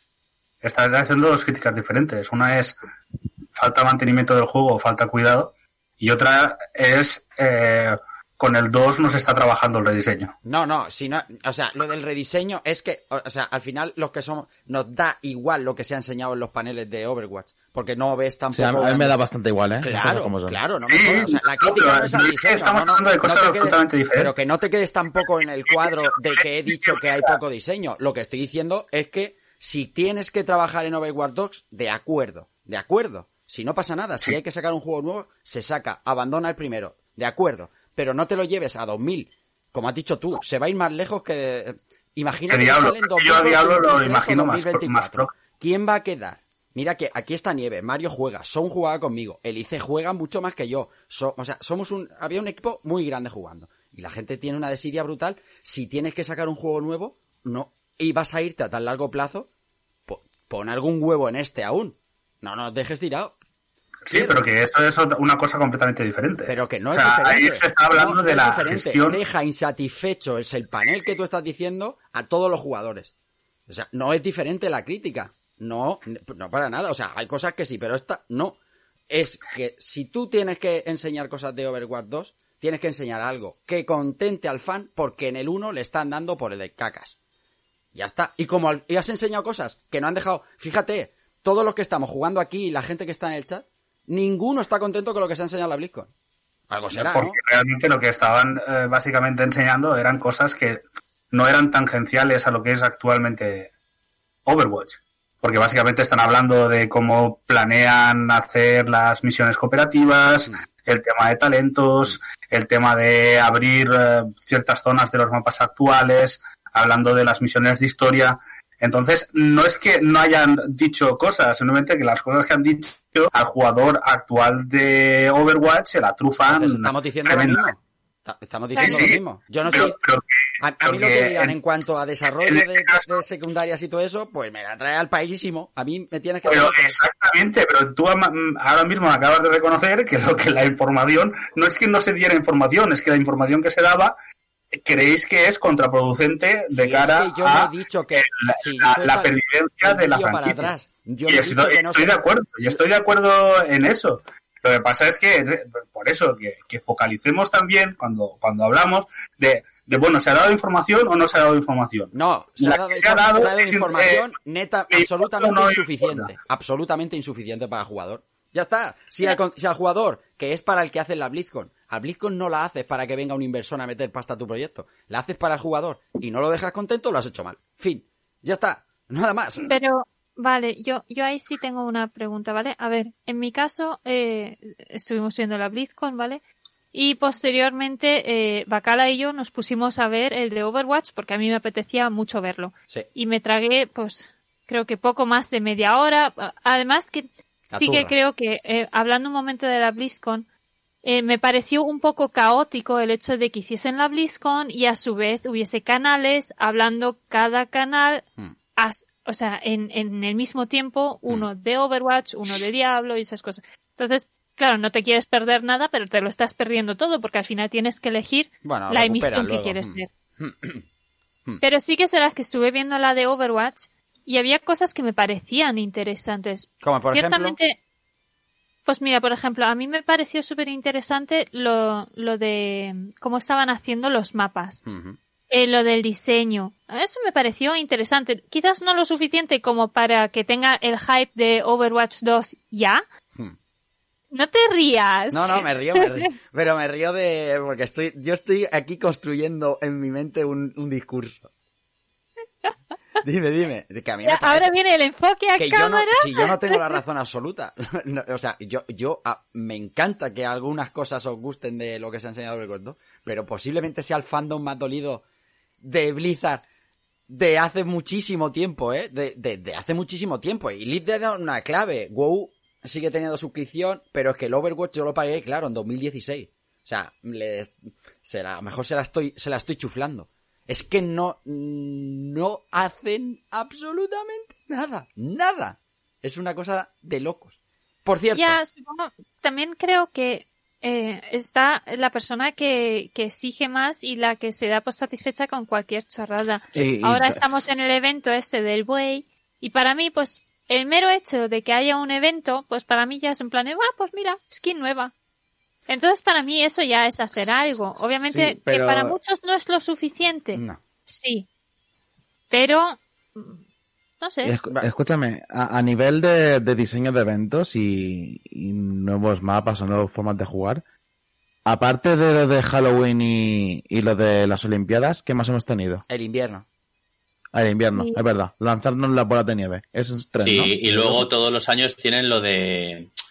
Pues que ahora mismo no- El lo año que se nuevo llama- chino. son misiones, eh, se llama archivos. Eh, hay un evento anual que se llama archivos, Sí, que de sí. hecho el siguiente está por venir, que es en. Que, que que es, es en el, marzo, el el pseudomodo historia. El año nuevo chino. Que le de este ha habido ya dos. Mm. Ha habido el Historia 1 y Historia 2. Una O maravilla. sea, eh, desde 2016 ahora, Todos contentísimos. todo eso es insuficiente. es, es, es muy insuficiente. Además, mira, estaba comentando ahora Alex Dextric una cosa interesante por el chat, y es. Que Blizzard, claro, está metiendo recursos a los juegos que están monetizando bien. Es decir, tú, como tú estabas comentando hace un momentito, Rafa, tú el juego lo compraste en el 16. Hmm. ¿Cuánto dinero has metido en Overwatch desde el 2016 hasta el 21? 16 Nada, euros. cero. Cero. Claro, lo que te costó, lo que te costó en el lanzamiento y, y para de contar. Sí. Y habrá algunas personas que estén comprándose de vez en cuando una caja de botín, pero es algo bastante residual. Sí. Entonces, teniendo en cuenta que, que, que Overwatch no es un juego bajo servicio, que no es un juego que tengas que estarle metiendo una mensualidad como en WoW, que no es un juego que tengas que medio estar obligado a comprarte unos sobres de cartas. Entonces, claro, al no estar generando dinero, Blizzard le está dando muy poca relevancia. Y yo pienso, mm, tienes un Fortnite que te está indicando cómo puedes sacar mucho dinero de un juego gratuito. Es decir, no hace falta eh, meter modos de juego de pago. Hace falta que a lo mejor metas unos skins que sean de pago, que sean la caña de chulos y que a la gente le encante y que la gente esté dispuesta a pagarte 5 euros por una skin que hace 10 años nos hubiera parecido imposible pensar que la gente iba a pagar 5 euros por una skin. Y ahora mismo se están pagando hasta 25 euros por una skin en Fortnite. claro, Entonces, por si quieres monetizar Blizzard, creo que tienes ya ejemplos en el mercado que te están dando las pautas a seguir para poder monetizar de forma periódica, de forma regular un juego Sí. y poderle dar a ese juego una vida que, que en Blizzard no entiendo cómo no la están dando, que sí, que todo gratis, A ver, que es fantástico que todo sea gratis para todos. Pero, pero hombre, a mí me parecería bien también que dijeran, oye, mira, esta skin cuesta 10 euros y si la quieres la compras y si no, no la tienes. Pues si eso me va a servir para que el juego tenga mucha más, eh, digamos, eh, mucho más soporte y que vaya a tener modos de juego nuevo, pues encantado, que lo quiera Claro. que lo pague y quien no, no pasa nada. Total, total, es que- es que además Perdonadme, perdonadme, Soul, Perdón. porque si no se nos va a ir el, vino en catas. Y le hemos dedicado más tiempo a Overwatch que Jess Kaplan el último año. Y no, me- no me está gustando.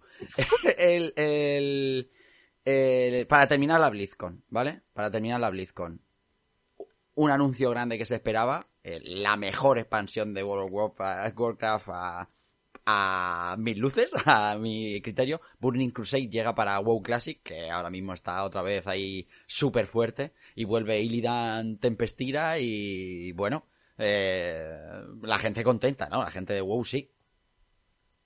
Eh, correcto, y, y muy, muy contenta. Está casi toda la comunidad esperando como agua de mayo, que iba a decir un juego que es de 2006, pero es que es, es muy mítico, junto con, con el, el Lich King, es de lo más grande que ha parido WoW, y la verdad es que está la gente como loca. Y va a ser un modelo interesante. Vas a poder mantener o tu partida actual, que la vamos a llamar Vanilla, la experiencia Classic, Sí. con todos los parches de lo que fue los primeros, el primer comienzo de, de WoW, Hmm.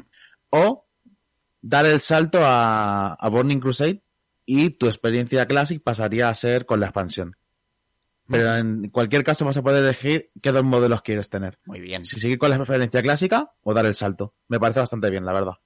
Muy bien. Bueno, algo más había de BlizzCon. El debate está guay, ¿eh? Está bien. Siempre es interesante.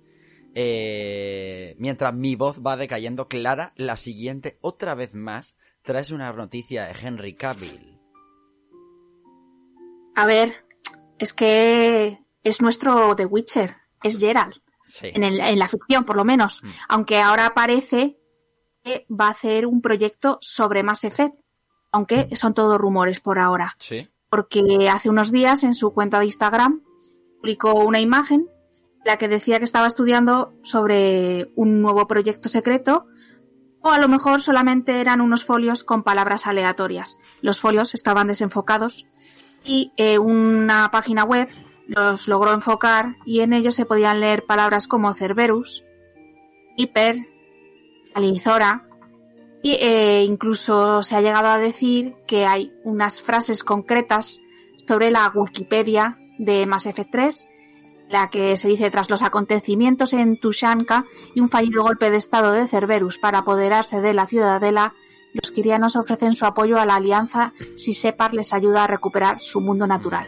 Bueno, sigue mucho el texto, entonces todo hace pensar que está trabajando en algo de Mass Effect. No se sabe si serie de acción real, de animación. No hay pistas sobre qué clase de proyecto es. Cabe la posibilidad también de que nos esté troleando. Ya. Pero- Sería maravilloso, ¿eh? me encantaría. ¿Qué Sí. porcentaje de cre- credibilidad que dais a esta historia? Yo- Hombre. Yo, Yo creo que doy. salto. Alto. Alto, alto quieres, Clara. Tú quieres. alto, quiero, sí. alto a un 70%. Quiero que tú, vosotras queréis que eso pase, ¿eh? No sé por qué. Because reason, no sé. No, porque nos gusta más Effect. Claro. Sí, porque nos gusta más Effect. Porque Madre yo, mía, por ¿has ejemplo. visto, Albert, lo has visto, ¿no? ¿Has visto cómo ha sacado el capote y ha dicho... "Oh". Marta, Marta también, Marta también. Y no ha jugado más. Marta ha dicho lo mismo, más efecto que tope. Y no ha jugado más Effect. A ver, Porque incluso a lo mejor que no hiciera tanto de un Shepard no, en el universo, algún tipo de serie algún- animada o de acción real, Hmm. podría ser interesante. también podrían poner que le ponga voz simplemente a, a algún personaje Podría o... ser, podría ¿no? ser. Podría ser. Podrían poner a Tom Holland de segundo ya para que estén los dos en todos los putos proyectos que hay en la tele ahora mismo. Y a Pedro Pascal también. Pedro, Pedro Pascal. Hostia, También. El, el mando.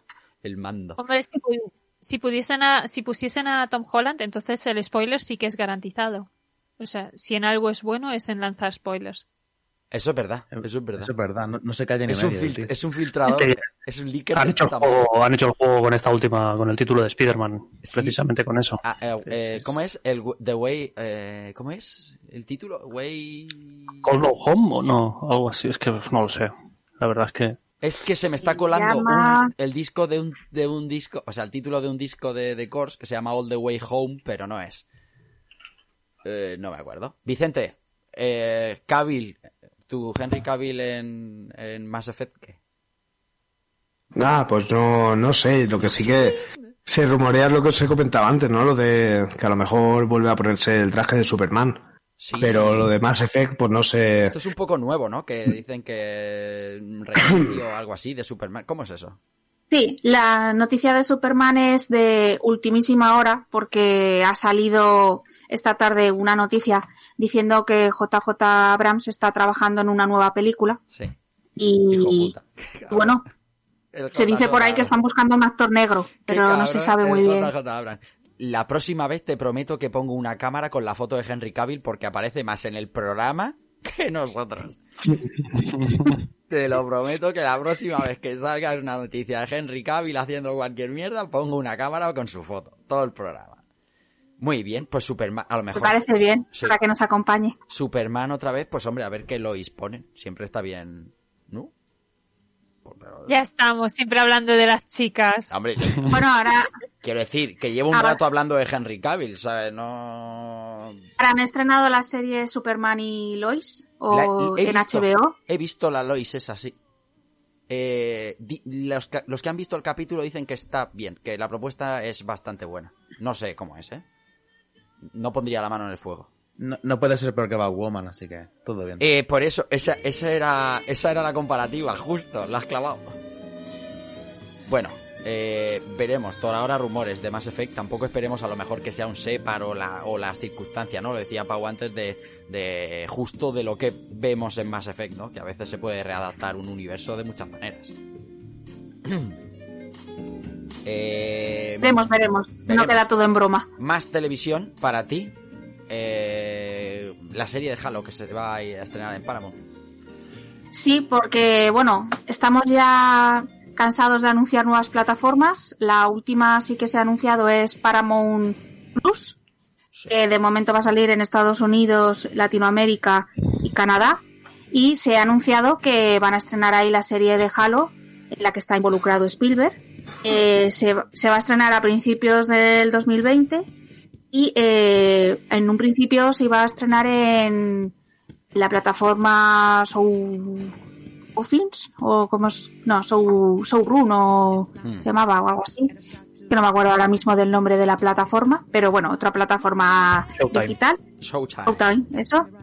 Y bueno, dicen que mm, no, bueno, sabemos quiénes son los actores, ¿no? Que son Pablo Schneider como el jefe maestro, Tasha McEnroe como la doctora Catherine la doctora Catherine y Jane Taylor como Cortana. Eh, no se ha ens- enseñado ningún tráiler ni nada, pero bueno, ya tenemos por lo menos ahí plataforma donde se va a estrenar. Hay más plataformas que series, decía el lead de aquí. Basta ya de plataformas que no tengo fin de mes.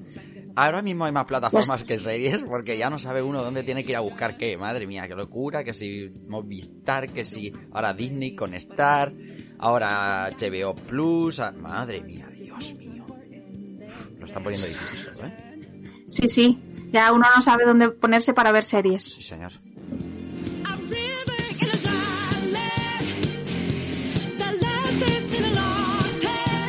Venga, en esta semana movidita, ¿qué podíamos tener el viernes para que subiera el ambiente videojueguil? Un Pokémon Direct. ¿Quién os lo dijo antes?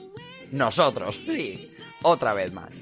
Pokémon Presents eh, Mario, que venía con anuncios gordos y otra vez se les ha filtrado todo. Pues fíjate, no sabía que en este caso se les había filtrado todo, Todo. pero eh, en cualquier caso nosotros os lo filtramos a vosotros, Correcto. queridos oyentes. Y resulta que en el Pokémon Direct de hoy, bueno, ha sido un, un vídeo de unos 25 minutos que ha comenzado con, una, con un repaso bastante chulo a toda la historia de Pokémon, desde los primerísimos juegos de Game Boy hasta los actuales. Y una vez hecho un primer vídeo bastante lacrimógeno y bonito, eh, bueno, pues han anunciado dos títulos nuevos. Vamos a empezar con el que ya más o menos eh, era Vox Populi para, para la mayoría de la gente, que son los remakes de los juegos de 2007, Pokémon Diamante y Pokémon Perla, que saldrán este mismo año, a finales de año. Podemos esperar que sea para finales de noviembre, probablemente, si todo sigue la senda habitual en los lanzamientos de Pokémon. Y serán rebautizados en este caso como Pokémon Diamante Brillante y Pokémon Perla Reluciente. Perfectamente podrían ser títulos de un detergente, pero son los nuevos Pokémon. Mola. Pasta de dientes también sería guay. Correcto. De hecho, hay un juego de lavarse los dientes de Pokémon, no lo olvidemos. Exacto, que también ha aparecido en el vídeo, en el vídeo inicial de, Por cierto, el del inicial, Pokémon Direct. el vídeo inicial es de, o sea, e- es una es un ataque a la nostalgia, un came a la nostalgia muy serio, ¿eh?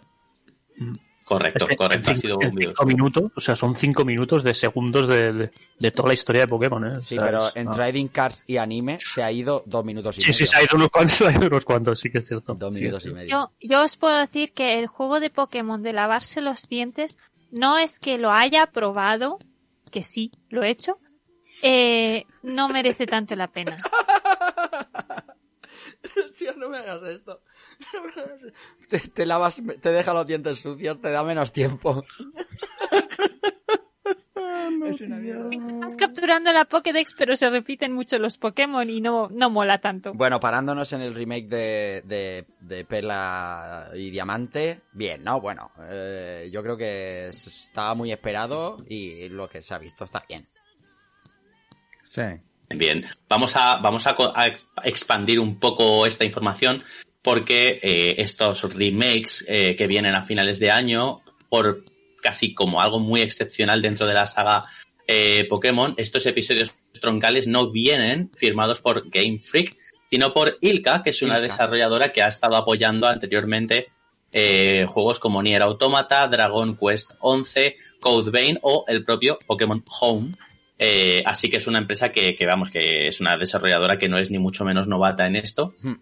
Y si bien el director de Game Freak, Junichi Masuda, sí va a estar apoyando este desarrollo de, Sí. de Diamante y Perla, Sí. en lo que está totalmente enfrascado Game Freak es en un título radicalmente nuevo, con unas mecánicas totalmente nuevas, que para muchos es el sueño que tenían eh, con Pokémon, que es Leyendas Pokémon Arceus. Es el nuevo título que se ha anunciado en el Pokémon Direct de hoy. Un juego que intenta eh, captar quizás un poquito la esencia de Breath of the Wild, aunque creo que esto es algo que vais a leer en todas partes, que es el Breath of the Wild de Pokémon. Yo creo que eso es apuntar muy, muy alto, teniendo en cuenta que Muy quien lo hace es Game Freak. eh, y Game Freak es, es un maestro en, en que nos hagamos ilusiones y luego echárnoslas por la borda. La verdad que podrían hacer un buen juego entre Electronic Arts y Game Freak. Pero, pero eh, en fin, la idea es que, que estemos en un mundo abierto, estemos en un mundo eh, en el que no hace falta, por lo que se ha podido ver en el vídeo, cuando te enfrentas a un Pokémon, no se detiene el juego como en todos los juegos hasta ahora, sino que Hmm. puedes luchar contra estos Pokémon y capturarlos sin que el juego se paralice, lo cual creo que es algo necesario ya para la saga. eh, y con un gran peso en la narrativa, cosa que de nuevo vuelve a ser una novedad eh, para, para, para la licencia de Pokémon. Habrá que ver cómo sale. Se ha comentado que este juego va a estar disponible para principios de 2022. Habrá que ver si eso es verdad o al final se retrasa, porque recordemos que todos los juegos, con toda la historia que hay con el COVID, son eh, perfectamente factible que se retrase. Eh, entonces, bueno, en principio está pensado para inicios de 2022. Eh, habrá que ir viendo las nuevas informaciones que nos vayan llegando, pero bueno, la verdad que es un título prometedor. Sí. eh, Y es, es bueno que, que lancen nuevas, nuevas, eh, nuevas ideas para, para esta licencia que yo creo que está bastante poco aprovechada para todo lo importante que es. Aquí vengo yo. Yo es que, Sí, bueno, son, perdón. eh, ahí has dicho lo de, de que va a ser como completamente libre y sí que es verdad que da esa sensación de que es completamente libre, todo incluso a la hora de capturar hemos visto que, que no hace falta entrar en combate, pero luego los combates, eh, lo que he podido leer y se, ha- se ha podido analizar o, o ver mejor, es que sí que están instanciados de, de- de tu alrededor. Entras como una especie de, de- de modo, de modo batalla, diríamos como los RPGs, y se queda instanciado el, el combate. Hmm. Así que mm, por ese lado igual no es tan, tan abierto, pero sí que es como dices tú, que, que apuntan a, a más libertad. Lo, más es que el primer enfoque de el trailer cuando empieza es como la tirada de Breath of the Wild. Yo la dos, dos cosas quiero comentar y quiero que me contéis también, Albert y Vicente, que los estoy escuchando poco también. Y Cla- Clara, Miriam, Pau, me decís, eh, eh, yo es- me gusta que la gente de Pokémon esté contenta. Yo he escuchado, esta tarde he leído a Arcángelus, a mucha gente del Telegram, por cierto. Nuestro Telegram está abierto para todo el mundo y se hacen unos debates chulísimos.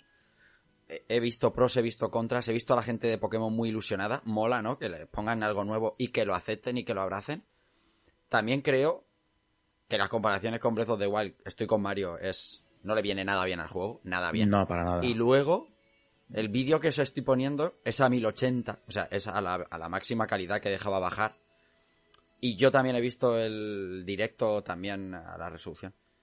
Este juego le falta, ¿eh? O sea, que, quiero decir, que sí, que va a ser 2022 y que hay que darle tiempo, pero yo a lo mejor no hubiera enseñado el juego así y más unos conceptos, no lo sé, ¿eh? esto ya es opinión personal. Puede ser que todo el mundo esté satisfecho, pero yo ver esas carencias, esas hierbas, esas esta esta escena, esta escena va a pedales. Mm, Lo que se podían haber mm, no sé, se me ocurren más maneras de hacer más trucos, ¿no? Para hacer todo esto, pero no sé cómo os habéis quedado vosotros. Contadme, compañeros. Yo, yo, ¿puedo? Sí, sí, claro, claro, claro. Pues, Juan, nuevamente es que tú te fijas en unas cosas en las que yo no me he fijado, ¿vale? Y es que para mí, supongo que como me ha gustado tanto este Pokémon, ¿vale? Y me parece tan diferente a lo que estamos acostumbrados, pues Sí. yo me he quedado con las cosas bonitas. Claro. Posteriormente ya supongo que diría, jo, el césped no se ve bien. Yo no me he quedado pero- solo con las malas, ¿eh? Que tampoco soy aquí el Grinch. Quiero decir que Bueno. yo digo que a lo mejor Mm. se hubiera enseñado de otra manera y quedas mejor, pero que me parece Yo- estupendo, ¿eh? Claro, yo creo que no han quedado mal. O sea, a mí, a mí, por ejemplo, esto sí que me ha convencido. Lo que también quiero decir es, el modo captura que parece ser libre, como ha dicho Mario, no me parece tan libre. Me refiero, vale, ahora ya no te sale la cajita de que estás capturando, pero sí que hay un modo de, o sea, hay un, hay una espera, ¿no? Tú lanzas la bola y entonces te hace el tic, tic, Sí, tic. sí, sí. Entonces, bueno, ya no está la cajita blanca, pero estás bloqueado igualmente, al igual que en la lucha. Es verdad que ya no te saca ese recuadro. Sigues, o sea, lo que tienes realmente es un fondo más bonito, pero no puedes, por ejemplo, estar andando y capturar y que se te capture solo como si tuvieses un Pokémon Go Plus en el Pokémon Go, Hmm. por ejemplo. O sea, es, es un poco truco. Parece libre, pero no lo es. Pues ya que han Al hecho menos- truco, podían haber mentido como hacen el resto de compañías y luego ya vendrá el Dragon Grade. Bueno, ¿qué os ha parecido a los demás por ahí? Y vamos sacando... Pau, ¿a ti te ha, te ha molado esto o qué? ¿Te ha salido Pau. ¿Ha Ha salido? salido Pau. Ah, vale, vale, no lo he escuchado. Pues tomo yo su relevo. A mí la idea sí que me, me ha parecido interesante, eh, hacer un Pokémon en mundo abierto. Pero sí que es verdad que creo que le falta un poquito de desarrollo. Porque, pues eso, se ve muy verde todavía. Pero, sí, muy verde. Pero bueno, que... Somos una mala influencia para Clara, ¿eh? Sí, Sí. lo estáis pegando. Pero bueno, que creo que es algo que los fans esperaban con muchas ganas y dentro de lo que ha sido el Pokémon Direct ha sido la gran noticia. Sí, sí, Porque sí, bueno, sí, los, los remakes están muy, están bien para quien los vaya a comprar, pero esta era la noticia importante. Sí, sí. Que es verdad que, como dice Rafa, se podía a lo mejor simulado un poco, haber sacado bocetos o algún otro tipo de tráiler, pero bueno, Sí. yo creo que la gente se ha quedado contenta Sí. en general. Por cierto, Sí. aquí viene mi ola de rage. Estos tres Pokémon iniciales, amigos del chat. Cyndaquil y los otros dos, su puta madre, que no me acuerdo ya ni de su nombre. Ah, no, había, Oshawott, no había más Pokémon. O sea, que es- son furros bonitos, Sí. peluchables, pero... sí. Por favor. sí y, y, y qué malo tiene Cyndaquil? A ver, Por- ¿qué quieres decir tú? Pues, ahora? De los tres, el es el No, único lo que que salvo. decir es que ese es el único Desde- que de los la tres es el único que salvo. Y los otros, pues merecen fuego valirio o purificador, como tú quieras. Bueno, eso sí, me parece correcto. A ver, Sí. y tú eras el que estaba fuera de Pokémon, ¿eh? Tú llevas todo el día diciendo, yo estoy fuera, da, a mí déjame de historias, que yo ya he crecido y ya no soy... no jodas. Estaba preguntando Pau, que no sabía qué te había sido. Por cierto, tráeme té, que esta voz, mira. Ay, ¿Te ha convencido lo del Pokémon Direct todo o qué? Mm, A ver, eh, sí y no. Cualquier cosa que digan es no, porque hace como 3 millones de años Estás que no juego con Pokémon, exacto. Estás fuerísima. Y eso que posiblemente de los juegos a los que más tiempo he dedicado en mi vida sea al rojo, azul, amarillo y a oro y plata. Pero, pero sí, hace mucho tiempo que estoy muy fuera. Muy fuera. Lo, sobre el nuevo juego, pues un poco coincido. Eh, técnicamente, pues quizás eh, mostrado un poco prematuramente. A nivel de mecánicas puede ser interesante, pero Hmm. por ejemplo el tema de combates, lo que se ha visto en el vídeo, la verdad es que era un poco durillo. Pero bueno, el- por lo menos en cuanto a, a objetivo y, y ambición, parece que, que es un soplo de aire fresco y que puede, Sí. puede ser muy interesante. Así que, pues, a la Pues- expectativa. Pues fíjate tú que eso es precisamente lo que ha hecho es ese pequeña chispa de poder ver algo diferente o, o novedoso que, que, ha reavivado en mí algo, algo de Pokémon que está completamente apagado porque el remake de, de Perla y Diamante me dan completamente igual, no me interesa nada. Pero ver que, que se salen un poquito de lo que es esto que estamos viendo ahora, Al- que son los juegos clásicos y, y apuestan por algo un poquito más abierto o, o- pues me, puede gustar. Pasa Ayer estaba ¿no? súper fuera y hoy te veo con un piececito dentro, ¿eh? Bueno, tranquilo, ¿eh? Yo es que soy un poco así también. No, no, sí, como a mí, a mí me parece estupendo. O sea, cuanta más gente esté dentro, mejor. Me alegro, me alegro mucho que la gente de Pokémon esté contenta porque mm, no siempre han sido buenos tiempos para ellos. 25 aniversario está bien ahora a disfrutar. No hemos hablado del Pokémon Fotos porque, porque no, porque por motivos obvios que me hace mucha gracia. La gente ahora con el Pokémon Snap. Pero oye, Pokémon Direct, 25 años, diamante y perla, brillante y reluciente. Y este Pokémon Legends que eh, va a venirle bien a la saga seguro. Vamos con más.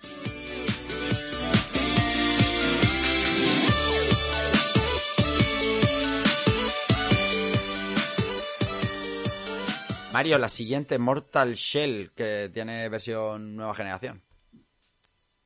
Sí, hoy he cogido carrete y no me para nadie. Dale caña, hombre. Vamos a, vamos a por el Mortal Shell, esto va a ser muy rapidito. El día 4 de marzo, ya mismo casi, llega Mortal Shell a la nueva generación de consolas. Como es habitual en estas ediciones mejoradas, el juego va a venir con 4K y 60 FPS en las versiones de Xbox Series X y PlayStation 5. Se van a añadir ciertas mejoras para el DualSense, y bueno, la actualización para los poseedores del juego en las versiones de Xbox One y PS4 van a ser afortunadamente gratuitas mientras se mantenga la misma familia de consolas. Así que bueno, una pequeña buena noticia para quien, para quien tenga este juego ahora mismo, una actualización gratuita. Y en fin, para quien no lo tenga, pues es el momento. Est- Estaba pensando, eh, estaba pensando, Sound, eh, lo que nos queda por comentar. Y chicos, menos mal que no nos ha dado por meter hoy Persona 5 Strikers como análisis aquí. O sea, ah, terminamos mañana, ¿eh? Porque es que hay de todo, por cierto. Es Nos que, queda tela todavía, ¿eh? es que Ya queda ves. mucha tela. Nintendo 3DS. Hace 10 años que salió, amigos. 10 años. O sea, ¿cómo pasa el tiempo de rápido? 2011 salía aquella aquella 3DS con hambre de 3D eh, estereoscópico clara. Sí, eh, justamente un 26 de febrero de 2011 salía la sucesora de Nintendo DS, que tantas alegrías nos había dado, para revolucionar el mercado de las portátiles y traernos este 3D que a veces estaba muy bien ajustado, te mareaba un pelín porque no estábamos acostumbrados, pero que poco a poco se nos fue haciendo el ojo y, y fue ganando terreno y para convertirse en una de las portátiles más vendidas de, de todos los tiempos, yo creo. Eh, con un montón de juegos para todos los públicos y bueno, que ahí sigue todavía dando guerra. Me- poca, pero Cada vez menos, cada vez menos, pero Sí. Eh, además con movimientos cuestionables, como esa New 3DS. Eh, eh, de hecho, empezando por ese formato, eh, por ese precio que luego dio lugar al, al, al programa Embajadores, ¿os acordáis, no? De aquello. sí, Porque Sí, el señor. precio de salida, ¿cuál fue? El de El drama embajadores, más El bien. drama embajadores, Pues, efectivamente. drama embajadores. ¿Cuál, cuál fue el precio de salida de 3DS? Es que era, era muy alto. Creo recordar, creo recordar, porque yo ya estaba eh, vendiendo aparatejos de estos. Sí. Creo recordar que salió en 2.49 y Sí. a los 2-3 meses se- bajó a 179. Sí, sí, Creo sí. recordar que esto era el precio. sí, sí, Puede era, que me era por ahí, era por ahí, la historia era por ahí. Era... Solo fueron dos, o sea, llegó a pasar dos meses porque yo recuerdo sentirme estafada en un Place Plus. Hmm. Sí. Creo que fueron dos meses eh, en concreto. Creo, ¿eh? No me hagas todo el caso, pero creo recordar que era algo así. 3DS, siendo un consolón increíble, que ha dado multitud de juegos y buenos juegos, eh, es una de las consolas que te, que te permite sentirte estafado varias veces. Porque, como estábamos diciendo en el primer programa, luego esa New 3DS que se las prometía súper bien para un montón de juegos adaptados para esa consola más potente, ¿eh? dos, Como por ejemplo estos dos. Como, por poner un ejemplo. Eh, Xenoblade Chronicles X y... La verdad que Y es, Monster Hunter. es un No. Monster Hunter. Sí, sniff. Monster Para el Hunter. Monster Hunter, efectivamente. Versión No, no, 2D. era, era- era Fire Emblem Warriors, Xenoblade. Chronicles y Minecraft. Eso es. Monster Sí, Hunter no. Y Monster luego, Hunter era, era el, el stick, el stick analógico. Eso y es. luego sí que había otros juegos que, que aumentaban el rendimiento. Sí, sí, para ejemplo, Mon- el para Monster Hunter, el era 3D. un drama. Menos mal, ¿te imaginas que no?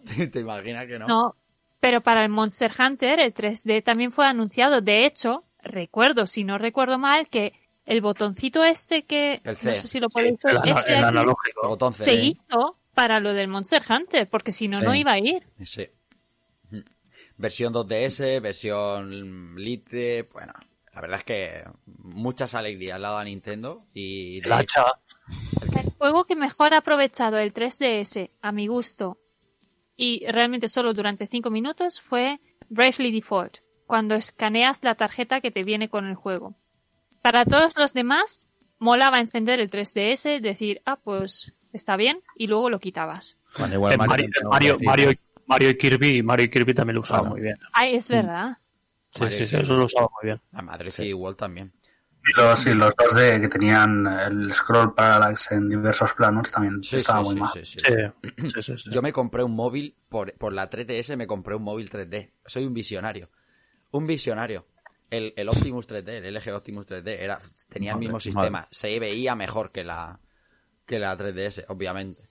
Un visionario. Eh, siempre fuerte, apuesta por la 3D. Como. Pero realmente yo creo que el problema de la 3DS es que era un hardware que no estaba a la altura de- del momento. Ya.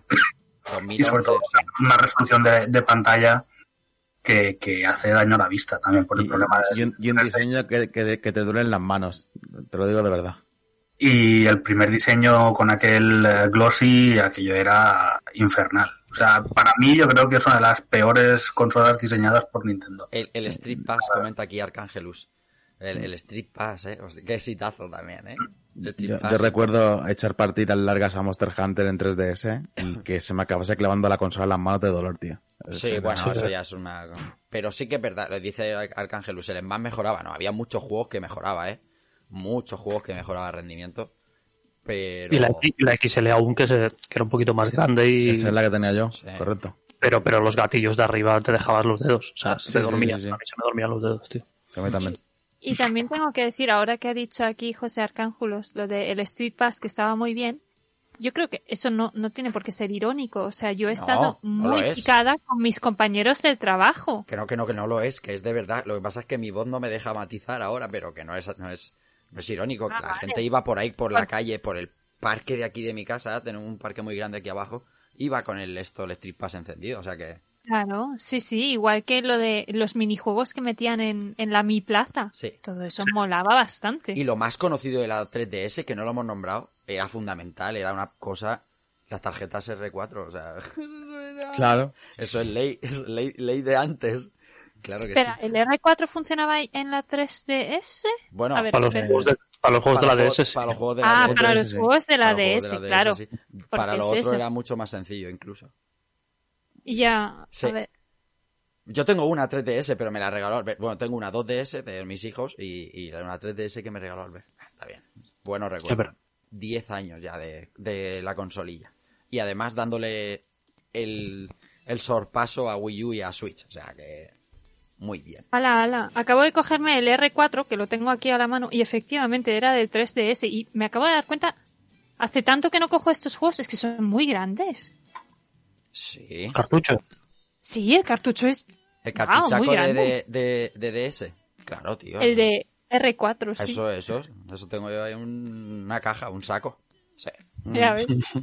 Casi los regalaban con los cereales. Muy bien. Bueno, eh, pues felicidades. eh, que sepáis que sois 10 años más viejos los que los compraréis de salida. Que eso es, es quizá el titular más importante. Eso no es nada, 10 años no es nada. 10 años no es nada, bueno, a lo mejor a ti te ha pasado, yo que sé, tres hijos. Sí, pero quiero decir que si, si tiras para atrás y te vas a- al nacimiento de Super, al nacimiento de MSX Tú y piensas que al Soul le han pasado menos cosas en 10 años, el cabrón iba al Sí, instituto. sí, sí. Iba al instituto, pues yo qué sé, no, no sé. Veía Pokémon, pues como ahora, sí que tal como ahora, el hijo de puta. sí.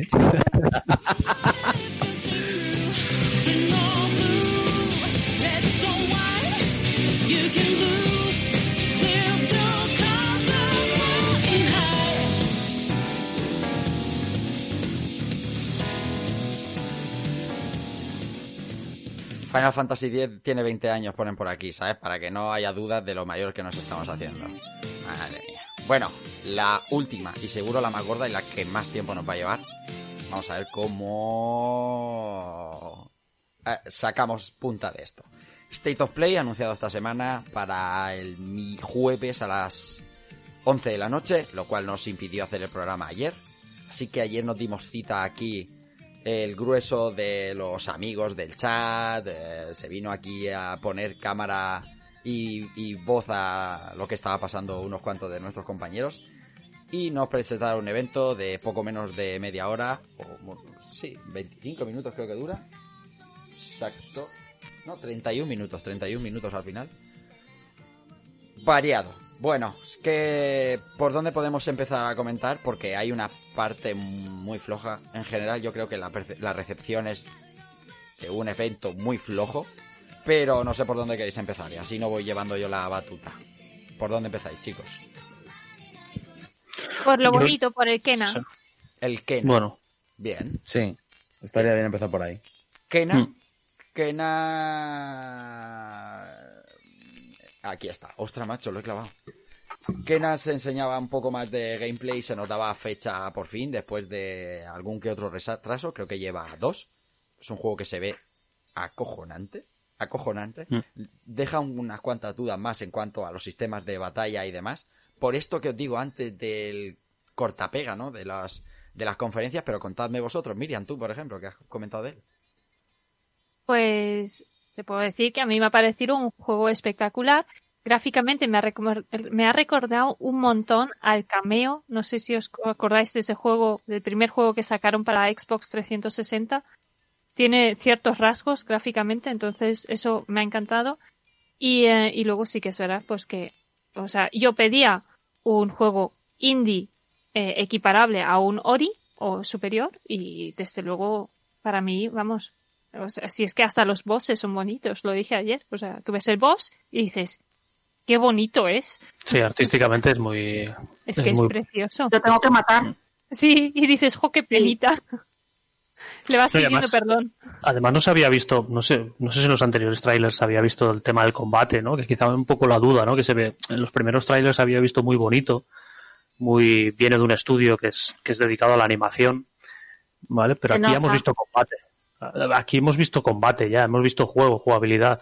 No sé, a mí me sigue convenciendo, o sea, me convence más todavía de lo que, Hmm. de lo que habíamos visto eh, en los anteriores trailers, Que ¿no? está bien. Mm. Sí. Y no sé, lo- a mí me lo vendieron ayer, me lo acabaron de vender, vaya. Que primero Sí. entraba por lo, por lo visual, por los ojos te entra, pero lo que se vio de jugabilidad también, también tiene Y luego lo que lo que también me sorprendió mucho es que ayer luego entramos en la store eh, de, de PlayStation y se puede reservar ya. Entonces se podía reservar a 39,99. Entonces, eh, eh, si eso es el precio de salida, es como wow. Es que si ese es el precio de salida, a lo mejor estamos hablando que la durabilidad, la duración del juego, no sé yo si será muy largo, ¿eh? Porque, no sé, mm, lo veo técnicamente potente como para que cueste 40 euros, o sea. Sí, es, es que Estoy es de eso. acuerdo con Dante, sí. O sea, verdad que cuando- Yo no cuando- había pensado en lo de que puede ser muy corto. Cuando vemos pero- un juego de 40 euros, nos echamos las manos a. ponemos pies en polvorosa por si. porque. eh, porque no, normalmente. algo pasa. Algo llevan, algo llevan. Algo pasa. Sí, pero no te- también es súper curioso, ¿no? Porque a día de hoy debería de parecernos in- incluso bien, ¿no? Que costase 40 sí, euros. claro, Lo claro, que pasa claro. es que hemos asimilado ya que los juegos tienen que costar 70. Pero es que viendo la calidad, el- viendo la calidad técnica que tiene, mm, que, al- que al final el estudio creo que era pequeñito también. O sea, Estudio no- de cine. Sí, Bueno, es pequeño y además es el primer juego, juego Sí, es el primer juego, exacto. Pero no sé, se le ve una calidad que, que extraña, que choca que cuesten esos 40 euros. Bueno, eh, la Play of Tale cuando salió de lanzamiento también tenía un precio de unos 40 euros por ahí. O sea, lo mejor quieren intentar hacer la misma estrategia. No ponerlo en plan a 60 euros, sino que es como es indie, ponerlo a un precio más razonable y ver si tiene éxito. Sí, a ver, yo creo que indudablemente será más corto que una experiencia presumiblemente AAA y sobre todo también el tema de scope, ¿no? Claro. Eh, sí, ya en este último vídeo sí que se han visto más personajes y parece un poco la relación entre los bichitos y los diversos personajes o incluso con los enemigos, pero no creo que haya excesiva interacción ni pueblos que visitar ni nada de eso. Claro. Yo creo que el scope será bastante más limitado en cuanto a Claro. juego. Sí, Lo cual es normal. básicamente combates y también algunos rompecabezas. O sea que creo si que Queremos, si queremos hacer no dinero para el programa rápido, aparte de los suscriptores, que está muy bien, gracias, eh, amigos, tenemos que hacer peluches de los furros estos de musgo del Ken. Porque nos Y te los compro todos yo. Nos íbamos Ya están, ya están, O sea- ya están fabricados, ¿eh? No, de hecho, está, desde la propia cuenta de Twitter del, del estudio de desarrollo ya están sorteando los primeros peluches. O sea que puede ser. Parece que ya alguien ya se, se te ha adelantado a esta buenísima Y idea. es por eso que Y la careta, la careta de madera también. La Correcto. Sí, sí, tío, la Claro. máscara, la máscara. O sea, a mí es eso. Me sacas 10.000 furros, estarán los 10.000 en mi casa. Sí.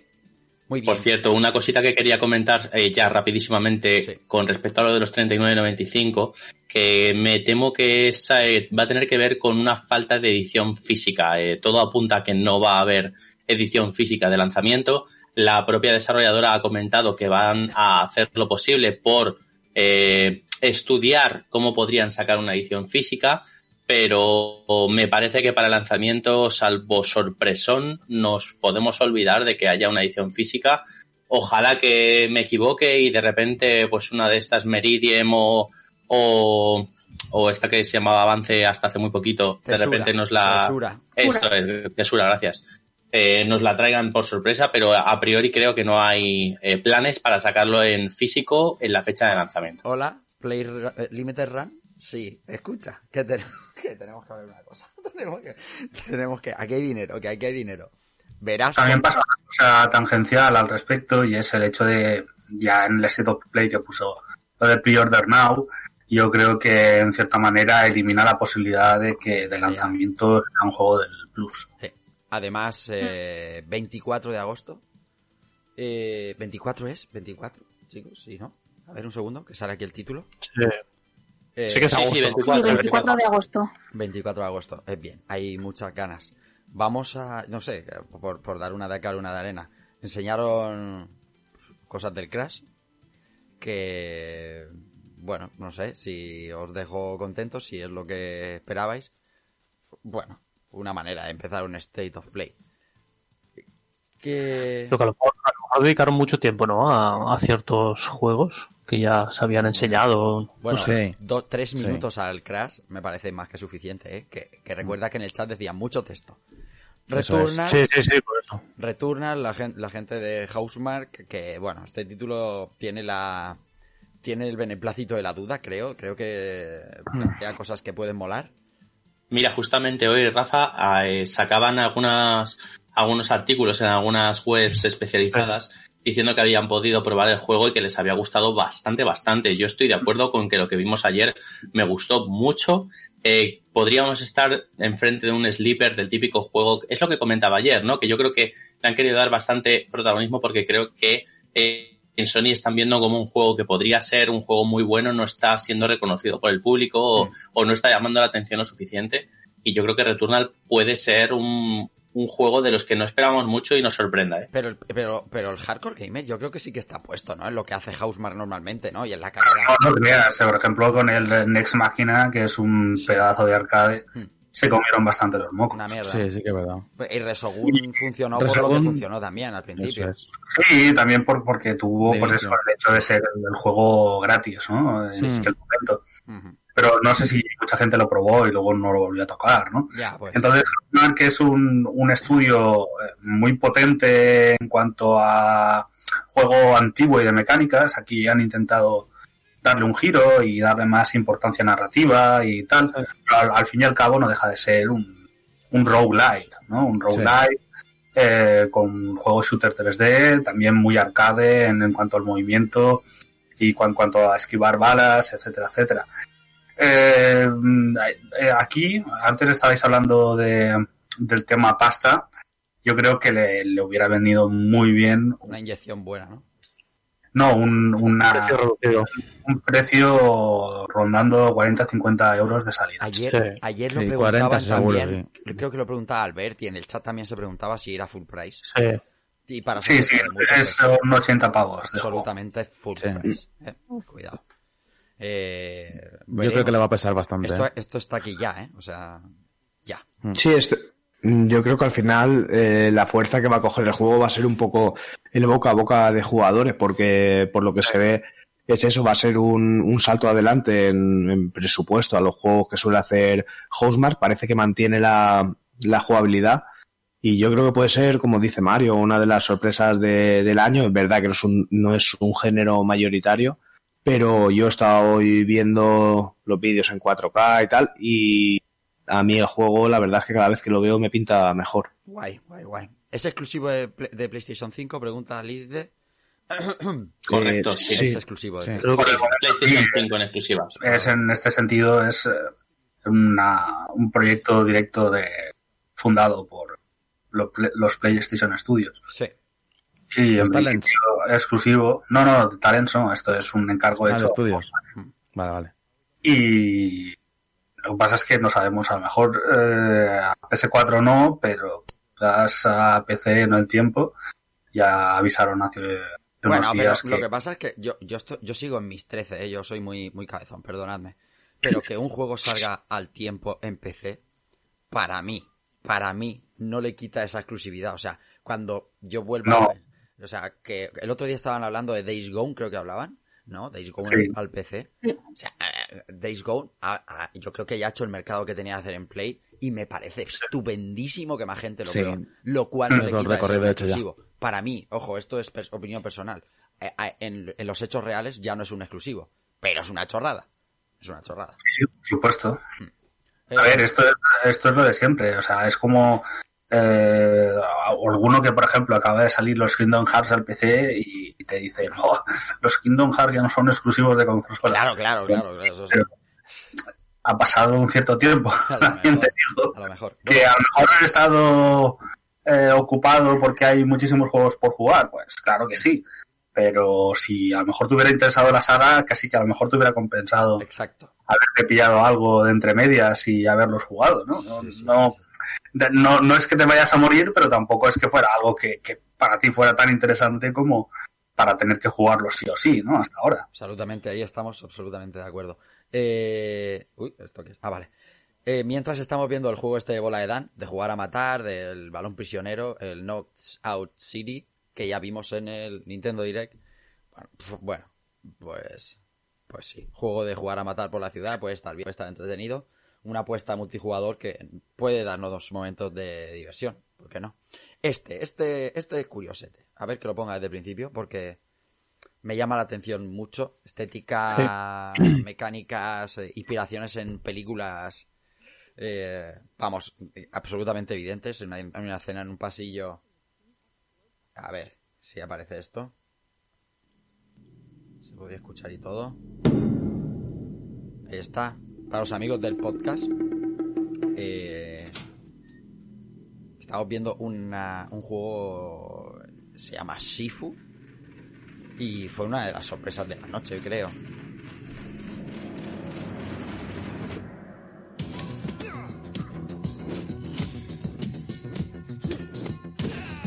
Bueno, ¿Qué os pareció el título, chicos? Juego de social, un, un beat'em up que artísticamente pinta muy bien, ¿no?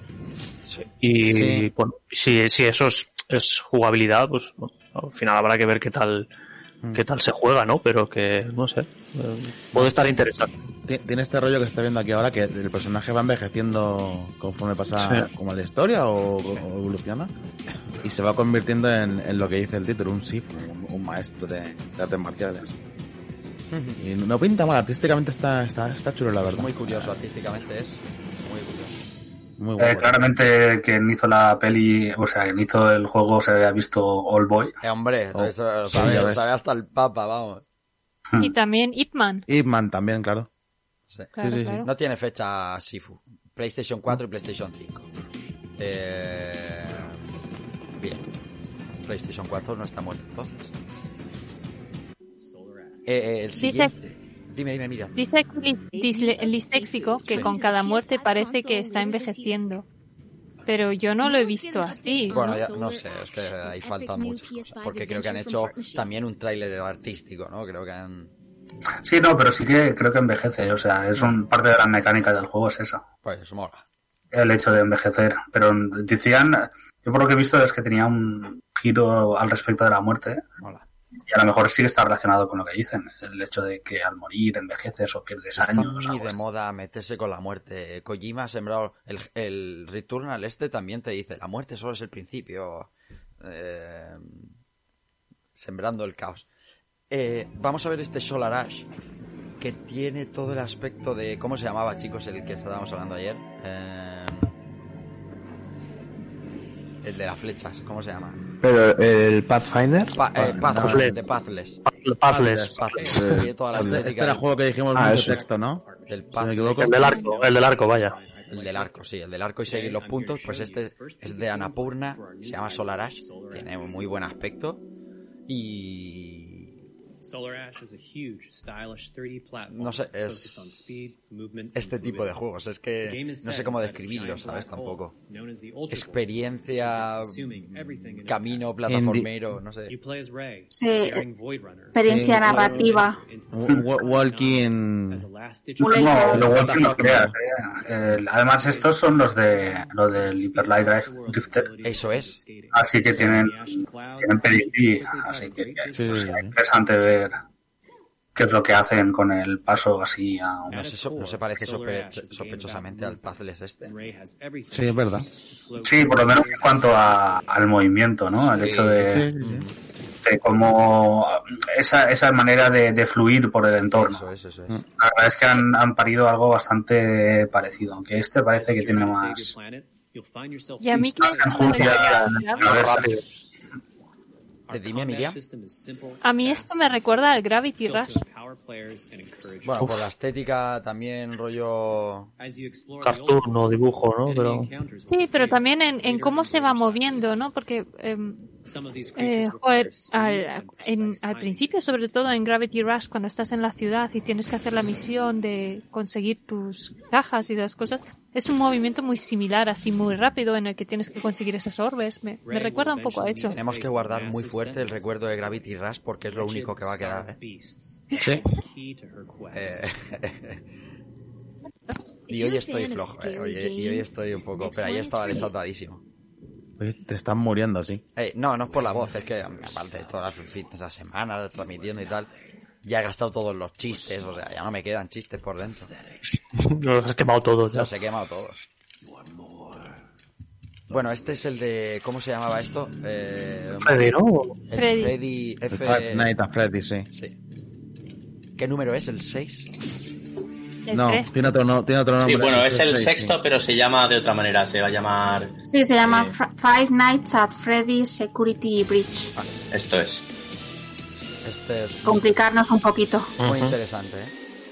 Bueno, tiene, tiene una pinta chula para quien le haya gustado los anteriores, pues es un- una pequeña vuelta de tuerca o no una jugabilidad en la que ya empiezas a moverte. La verdad que no es un juego que yo haya jugado mucho, porque yo los juegos de miedo no puedo jugarlos porque se me dan, me dan unos ataques muy chun- chungos.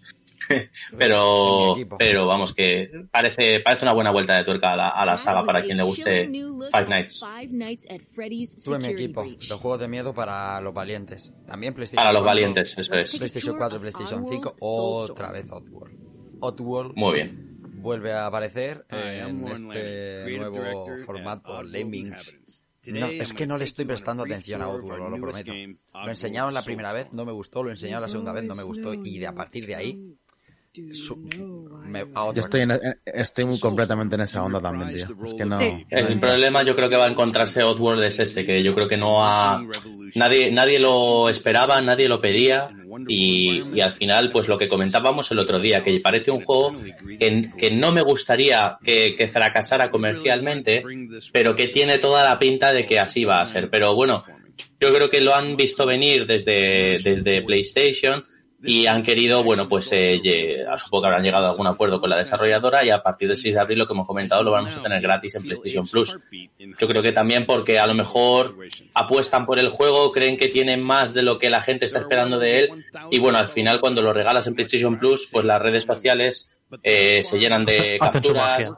Eso es, ah, y por lo menos hay un, un poquito de tráfico de información eh, en las redes sociales que al final pues eso mueve muchas ventas y puede hacer que eh, a lo mejor a los que no tengan PlayStation Plus, bueno, pues eh, tengan cierto interés en la compra del juego, ¿no? Un momento. ¿Esta rueda de, ar- de arma o lo que sea no es clavadita a la del Horizon? Sí, totalmente. Lo acabo de ver, Pero estaba viendo el igual, y igual. digo- Y, el menú también, ¿eh? Digo, hostia, ¿es igual? ¿Clavado? Hostia, macho, nos han cortado. Nos han cortado, ¿eh? Bueno, de todas maneras, no, no pasa nada. Pueden beber de, de lo que quieran. Estas ruedas han visto muchos. ¿eh? No, no, esta. No, no digo esta. Bueno, claro, a lo mejor, es, a lo mejor es, esclavada, ¿no? Pero Esta es clavada. Esta es, o sea, la del Horizon, porque yo sé porque lo está jugando Marcos y entonces la estoy viendo ahora. Muy bien, muy Y bien. yo creo que, que ya después de esto solo queda el... Eh, ¿Lo gordo? No, hay más, hombre. El- ah, sí, el Kena, bueno, claro, es verdad. No, el Kena ya lo hemos visto. ya lo hemos hablado. El Deathloop. Faltaría el Deathloop, efectivamente, Deathloop, y luego ya el, el premio gordo. Un tráiler... El juego en la nube. Un tráiler muy bien montado, comentábamos ayer. En cuanto a música y... El, el tráiler está música. bien. ¿qué te pareció la música, Batman? Del trailer. Pues a Es muy lo que Bond estaba- el tráiler. Sí, lo que estabais hablando de... Y aparte el juego es lo que me parece que lo estás comentando tú ayer, artísticamente, la música, la ambientación, una pasada. Pero es un juego que guapísimo que no voy a jugar. Sí, sí. Entonces... Yo igual. Eh, cada vez que habla Vicente hoy, me imagino que con mi voz también pasará. Amigos que habéis llegado ya jugando. Estas no, no son nuestras voces, pero lo de Batman, cuando dice Albert, ¿qué te pareció Batman? Y dice, pues a mí, y es que es, si no estás viéndolo en el podcast, dice, ¿está Batman de verdad? Sí, Esta Batman de verdad. sí, mi mujer me llama Roncos y Freddy. Bueno, eso, eso es mentira. ¿eh? Pues, pues lo de Roncos y Freddy tiene varias ventajas.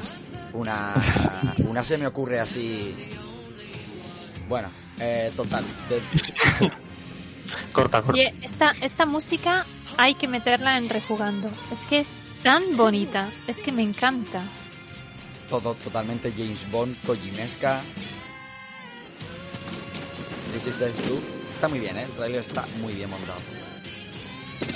De hecho, hablábamos ayer que el trailer está bien montado y hace el juego mucho más interesante de lo que parecía o lo que parece realmente luego en la jugabilidad pura y dura, ¿eh? Que es un que es un juego de arcane, ¿vale? Y muy bien, la verdad es que se han sacado un poco con el tráiler. El juego sale ¿Qué fecha es? A ver si lo pone ahora. Porque está cercano esto. ¿Tiene fecha y todo? No, no, pensaba que no habían dado fecha. Yo creo que sí, ¿no? Esto no lo recuerdo ya. Mario.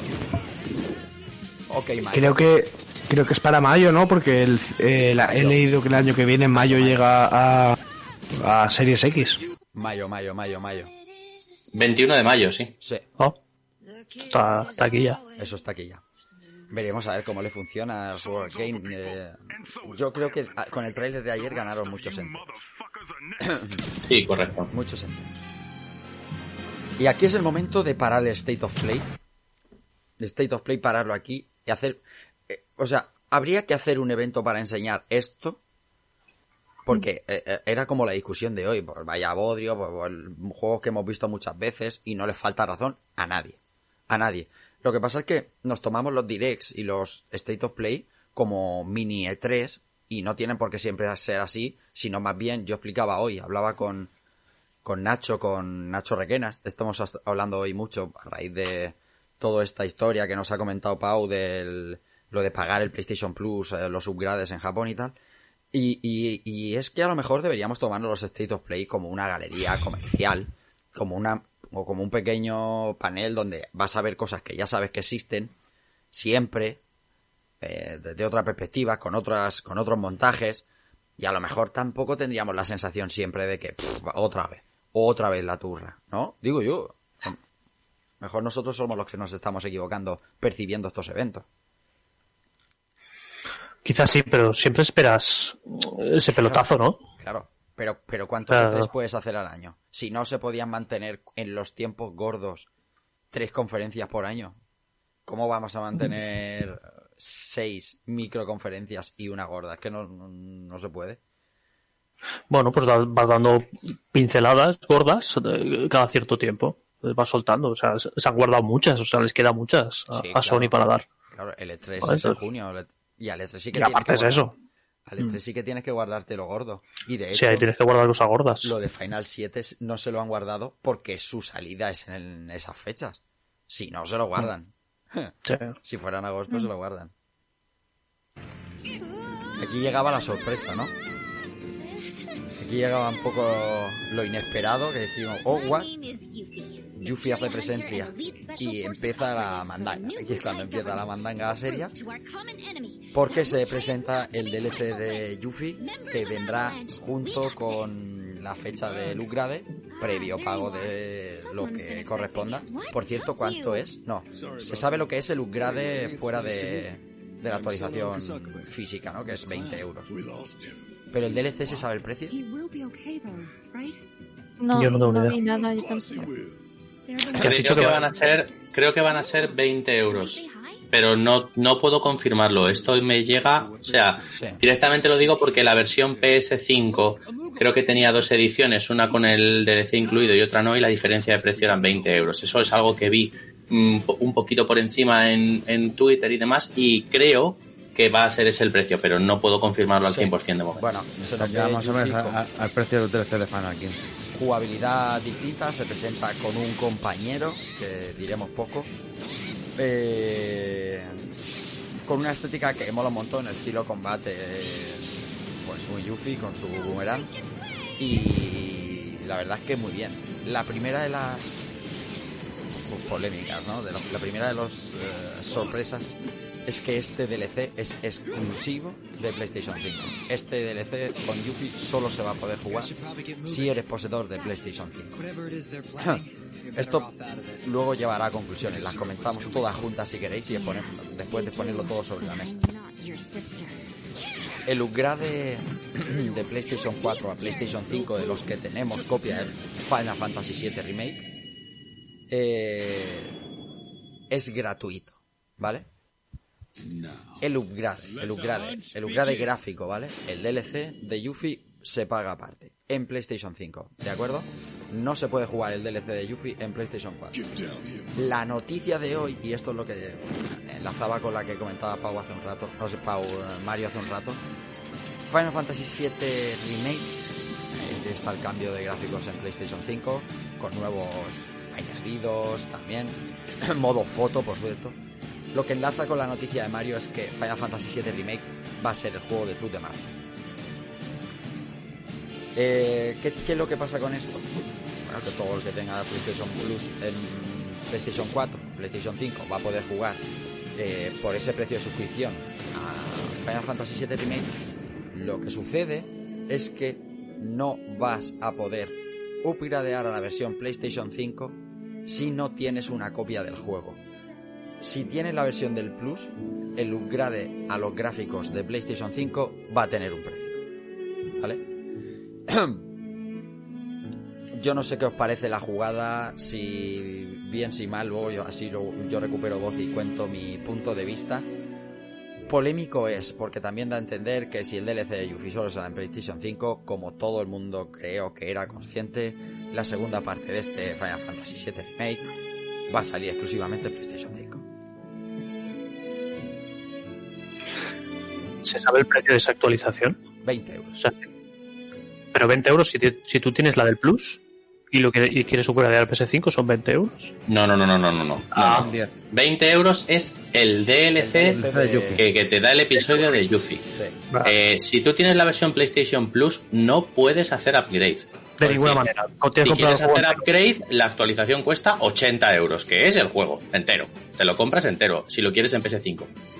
Eh, y, si tienes la versión de PS4, puedes hacer el upgrade a PS5 gratuitamente y comprarte el DLC de Yuffie a unos supuestos no confirmados 20 euros. Hombre, yo, veo feo lo del, DLC en, que nos salga en PS4. Al final es, un juego que es que nació en PS4 y es de PS4. Y, y no sé, no creo que ese DLC no lo pueda mover una PS4. ¿Vale? Haciendo los ajustes quizá gráficos que, que sean necesarios, ¿no? Pero es lo que veo más más guarro, por decirlo de alguna manera, ¿no? Yo además estoy es viendo probable poca... que... Perdona, perdona, Clara, dime, dime. Digo, yo estoy viendo además poca claridad porque estoy ahora mismo en la página de Square Enix viendo la información y, por ejemplo, pues está la pregunta, ¿tengo que comprar Final Fantasy VII Remake Integrate si ya tengo Final Fantasy VII Remake? Entonces te explican. Eh, para los miembros de PlayStation Plus no es posible obtener la copia digital gratuita para PS5, lo que estamos comentando, ¿no? Y luego te hablan del episodio protagonizado por Yuffie y en ningún momento te están indicando exactamente el precio que va a tener, si lo tienes que comprar por separado. Entonces, hay como poca claridad, ¿no? En realidad de, Está en la Store. acabo de anunciar esto, pero no te estoy diciendo toda la información. Está en la Store el Intergrade, ¿eh? O sea, por eso sabemos Sí. que vale 20 Sí. euros. No hay ninguna otra información, ni siquiera las notas de prensa que los han, que nos han mandado. Eh, aparte de toda esta polémica, Yuffie, ¿vale? O sea, no Red 13, no, o sea, Yuffie es salirse un poco, un poco, aunque mi poco. teoría es de que se va a encajar bastante bien, un poco de la, de la cronología de Final Fantasy VII original. Yuffie bien, Zone. Equipo Yuffie ya.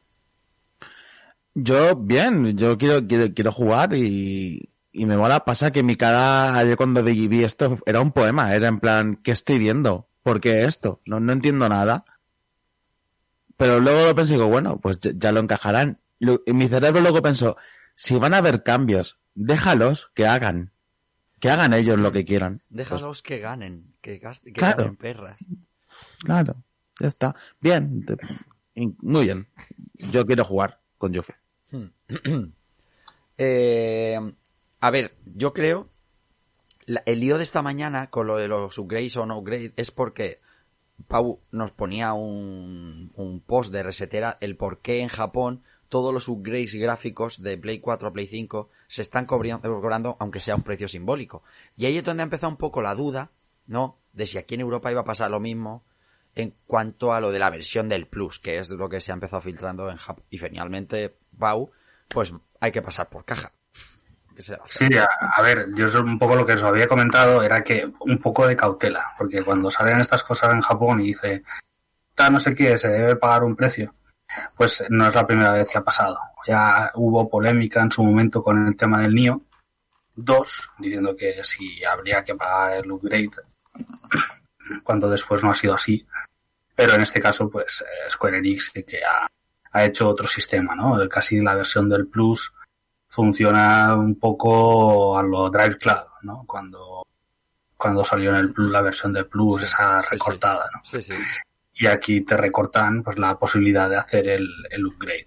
Yo por eso simplemente os había dicho que cautela, que ya habría tiempo para que se confirmara o se desmintiera.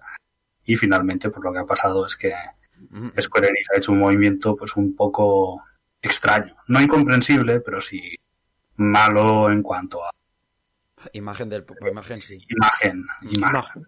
Imagen sí. Pero empresarialmente, a mí Hombre, empresarialmente yo creo que salen los números. es, es ma- es magistral. O sea, magistral Sí, ya te porque digo. el, el, eh, la exclusividad se acaba el 10 de abril y para tener a la gente en tu plataforma llegas al acuerdo con Square, lo pones en el Plus y todo el mundo juega Final Fantasy VII, quieras o no quieras, en tu consola. Y cuando luego salga en el PC, pues ya veremos. Pero ahora lo han jugado en tu consola.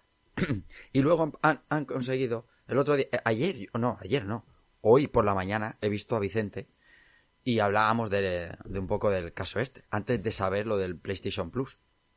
Y yo le decía, pues si ahora va a ir al game y, van a estar, van a estar mm, eh, enseguida, ahora están bajos y subirá de precio, claro, porque la gente se lo va a comprar cara a ese upgrade en junio.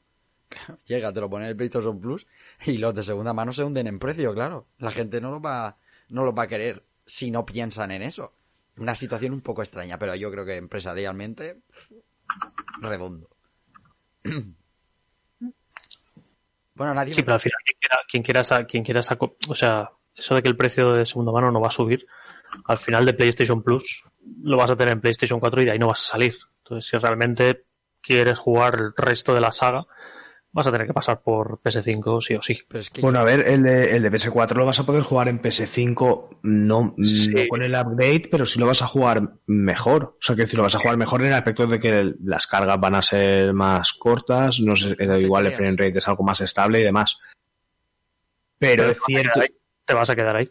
sí, pero bueno, ya te puedes comprar la segunda parte cuando salga, o en la Play 6, ¿no? Cuando salga, pero que bueno, al final, no sé, a mí el movimiento, a mí, a ver, al final, es, si las cuentas de Square están llenas y las mías están vacías, los tontos no son ellos. Pero me cuesta, me cuesta de entender el movimiento, porque tal vez si hubieran hecho, eh, o sea, hubieran regalado en el Plus, o lo hubieran puesto en el Plus disponible para descarga, el juego y hubieran dado la opción a lo mejor de compra el DLC y, y gradea por 20 euros o por 30 euros, toda la, bueno, toda la gente, una gran parte de la gente, a lo mejor hubiera dicho, ostras, pues por lo que vale el DLC, ya lo, lo tengo actualizado. Ahora comprar el juego nuevo en algunos casos para poder jugarlo, mm, no sé, ellos, lo que te digo, manejan más información que yo, pero no sé, a mí me parece un poco arriesgado. Eh, Por cierto, en la historia española la diferencia entre el juego pelado y el juego con el episodio eh, son 10 euros. Mira. Luego habrá que ver la duración de ese episodio, la que es, y si salen más. Que, que a lo mejor no sé, el- no sé, ¿eh? yo de la historia no, no sé si pueden sacar más o menos, o ya directamente tiran al episodio 2. No, no, no Pero- lo sabe nadie, porque este Yuffie tampoco encajaría ahora, pero si, Ya. puede- si pueden hacer... Por eso digo que a lo mejor esos 10 euros de diferencia tampoco te dan para un DLC muy bestia y empiezan a sacar DLCs exclusivos en PlayStation 5, ¿vale? Que quieras que no. Los que lo tienen en versión Plus son, no, no, no los van a poder jugar a menos que se pasen a Play 5. Mm, Hombre, ta- también es cierto que, a ver, depende de cómo, cómo sea el, el remake, ¿no? En el sentido en el que a mí, por ejemplo, una de las cosas que me ha sorprendido es que en el remake, aparte de que no entiendo el hecho de poner esa comparación en el streaming, porque francamente se ve prácticamente igual. Es algo que, más allá de la niebla y algunos reflejos, no se va a ver absolutamente nada. Y, y sí que es verdad, luego viendo algunas otras cosas que han ido saliendo, imágenes en más calidad, una de las cosas que me ha sorprendido es que el, el fondo famoso de Midgard, desde el sector, lo han cambiado El- ligeramente. Sí, sí, sí, sí. Sí. Lo que pasa es que no, no- no lo he podido apreciar. No lo he podido apreciar en calidad, pero bueno, y una de las cosas que, que me, redondea- re- me redondearía un poco el juego es que quitaran esos superfondos tros- 2D y, y hicieran lo mismo en 3D, aunque eso creo que es un trabajo que no habrá hecho Square Enix, simplemente lo habrán renderizado a más calidad o lo habrán podido poner a más calidad en el juego. Lo que pasa es que sí que es verdad que PS4 en algunas cosas de, de ese juego sufrió mucho más de la cuenta. Famosas texturas perdidas de, de muchos sitios. Sí. Pero sin saber exactamente el trabajo que van a hacer con el juego, eh, no sabes exactamente si está justificado o no que, que, bueno, que hagan lo que han dicho. Sí que es verdad que he presentado algunas cosas bastante tochas que, que realmente hay algunas que no llegas a ver en el juego normal, como por ejemplo el Super Boss aquel, ¿no? En- Hmm. que sale en el, en el tráiler. A mí esto me recuerda un poco a lo que se hizo con el GTA, pero claro, hay muchísimas diferencias entre uno y otro caso. Bueno, ¿alguien quiere comentar algo más sobre...? Tampoco lo esperábamos mucho, ¿eh? Lo de Final 7 ayer. Creo que ayer nos fuimos todos a la cama un poco más satisfechos. Sí que es verdad que la campaña de comunicación fue como muy extraña. Cosas por Twitter, cosas en la cuenta oficial, cosas por aquí, pero bueno, al final nos dejó buen sabor de boca a la mayoría. Entendiendo que es una guarrada que el DLC no salga para la consola donde sale el juego, ¿vale? Que eso está claro. Pero sabíamos que iba a pasar. Lo que sabes que va a pasar no puede ser sorpresa.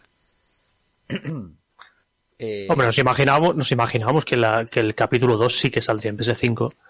¿Vale? Teníamos, quizá tendríamos dudas de si era, iba a ser exclusivo de PS5 o no. Pero el DLC, oye, yo el DLC, yo, yo lo hubiera esperado para PS4, vaya. uno de los... También hay que, hay que tener en cuenta que por mucho que exista una install base muy grande de PlayStation 4, lo que nos dice la historia es que cuando se produce la, la transición de una consola a la siguiente generación, en las ventas de la anterior generación, por mucha install base que, que tenga, descienden eh, y no son vert- vertiginosamente. Entonces, a lo mejor si el episodio 2 se va para 2023, pues Square Enix eh, posiblemente haya dicho que no le compensa sacar la- No, no, que está claro que el, que el- el episodio 2 el episodio 2 era en PS5 fijo. Sí. Dice, No lo tenemos, dice- creo que todos claro. Dice Liz, del concepto de juego intergeneracional llevado al siguiente nivel.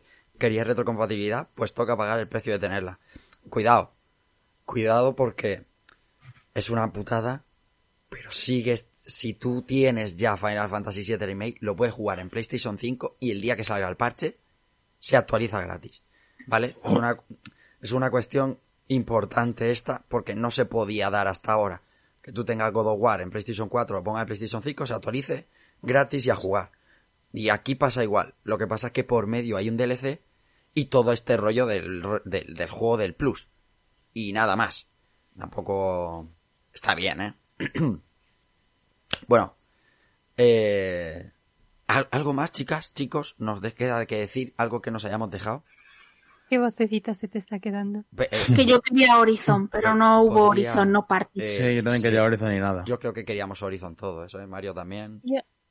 Bueno, pequeño comentario para, para, para, eh, finalizar la información de Final Fantasy VII, porque seguro que aquí hay gente que disfruta mucho también de estas cosas, entre ellos tú, Rafa. Sí. Desde ayer mismo se puede disfrutar de la banda sonora de Final Fantasy VII Remake, la oficial, eh, desde casi cualquier plataforma de música en streaming, eh, como Spotify, como Amazon Music y este tipo de cosas, desde ayer está disponible. Para quien le interese, que seguro que son varios.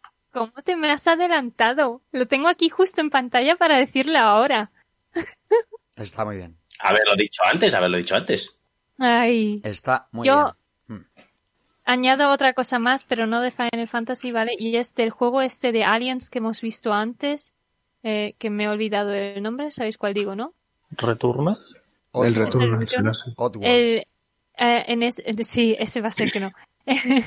Eh, en ese eh, hay que recordar la escena final, que no hemos dicho nada, que el pasillo recordaba muchísimo a PT. Sí, cuando se mete en la Que casa. por no decir que era idéntico, es que Kojima Influencer. Y además me ha parecido leer que cuando entras en edificios pasas a primera persona. Sí, pero eh, ayer eh, comentasteis eso y a mí también me pareció, pero yo estaba viéndolo hoy y parece, me ha parecido que el pasillo no, no gira a la derecha igual que el DPT y aparte hay una escalera a la izquierda. Pero bueno, sí que es verdad que, vamos, que no es que sea un homenaje, pero, o sea, quiero decir, no es que sea una copia, pero sí que parece un, un homenaje, como bien dijisteis ayer. macho, está sí, a mí que es que, a ver, es verdad que no gira hacia la hacia la izquierda, ¿has dicho? Hacia la derecha giraba el DPT.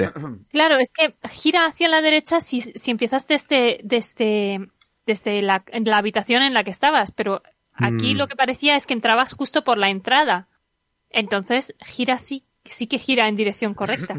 Eh, eh, el PT me juego, lo, es un me lo pasé de, me lo pasé de día acompañado y pasándolo muy mal, así que me voy a fiar de lo que me digas porque no me lo voy a volver a pasar para Por comprobarlo. huevos, porque yo, vamos, ni de coña.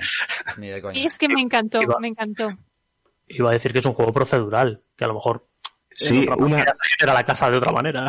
no lo sé. sí, a ver, lo que, una cosa que no hemos comentado es que va a tener los escenarios en principio, sí que van a estar hechos a mano, pero todos los eventos enemigos y tal, o sea, perdón, los las situaciones que se van a dar van a ser eh, procedurales. Sí, además pierdes cuando, cuando mueres, vuelves otra vez como el loop, ¿no? Vuelves otra vez al punto de inicio, pierdes todo menos cierta, ciertas características, no sé, no, no, no, no, me, no me acuerdo muy bien. Y además tiene una mecánica que, que me recuerda mucho a, al, al Binding of Isaac, ¿vale? Que, que hay armas que te ayudan y hay armas que te fastidian, ¿vale? Y eso le da un toque, le da un toque chulo a la jugabilidad. A mí me gusta, vaya. As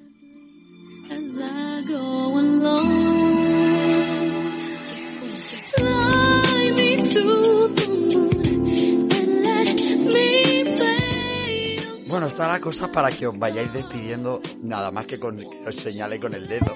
Pero puedo seguir haciendo esfuerzos. eh, Albert Andreu, eh, Dante77, te veo la semana que viene. Cuídate mucho.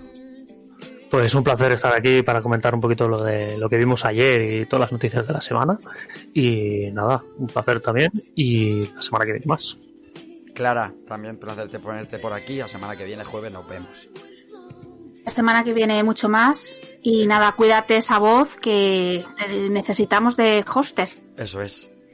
Sound, la semana que viene, Persona 5 Strikers. Jueves por aquí. Un abrazo fuerte.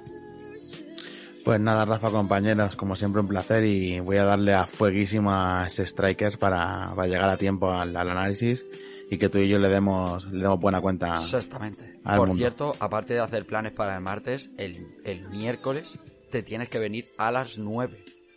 A las 9. Eh, no a las 10, a las 9. ¿Qué tenemos el miércoles? Pues ahora no caigo. Pues te tienes que venir con Pau y conmigo porque tenemos entrevista a dobles con Topal Games, con Juanvi, con Willa. Ah, muy bien, muy bien. Así que bien. el, el miércoles tienes que venirte. Pero es a las 9, ¿eh? no a las 10.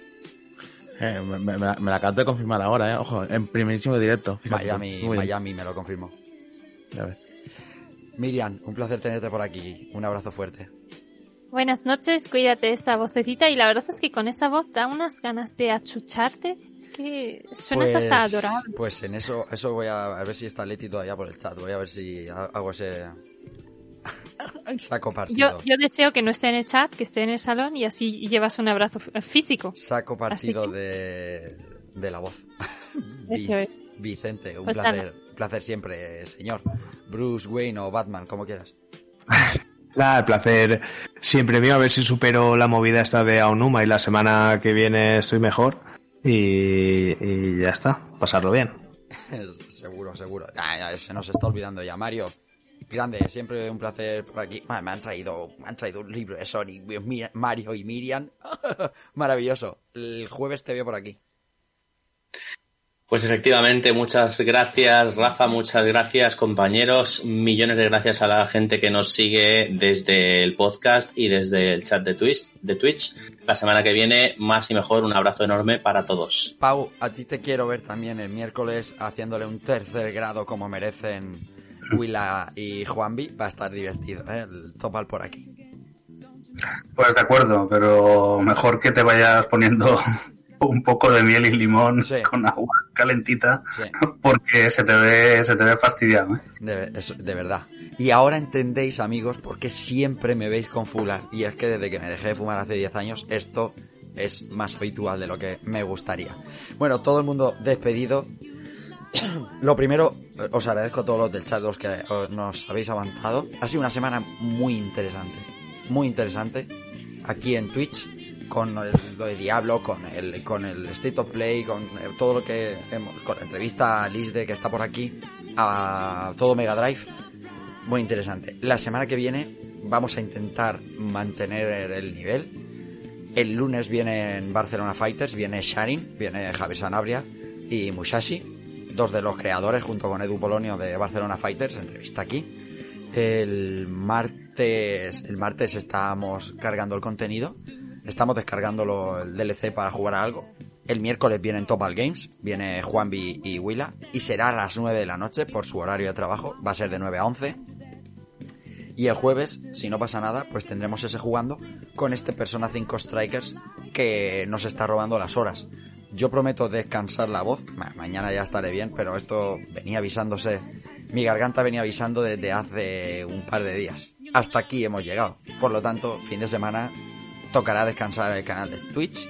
Gracias a todos por seguirnos esta semana, a los amigos de la Raids y sobre todo a los suscriptores, a la gente que está aportando su Amazon Prime, que a ellos les sale gratis, pero a nosotros pues nos ayuda a llevar esto un poquito más llevadero y poder comprar Popolio para, para, para mi voz. Nada más. Recibido un saludo de Rafa Valencia.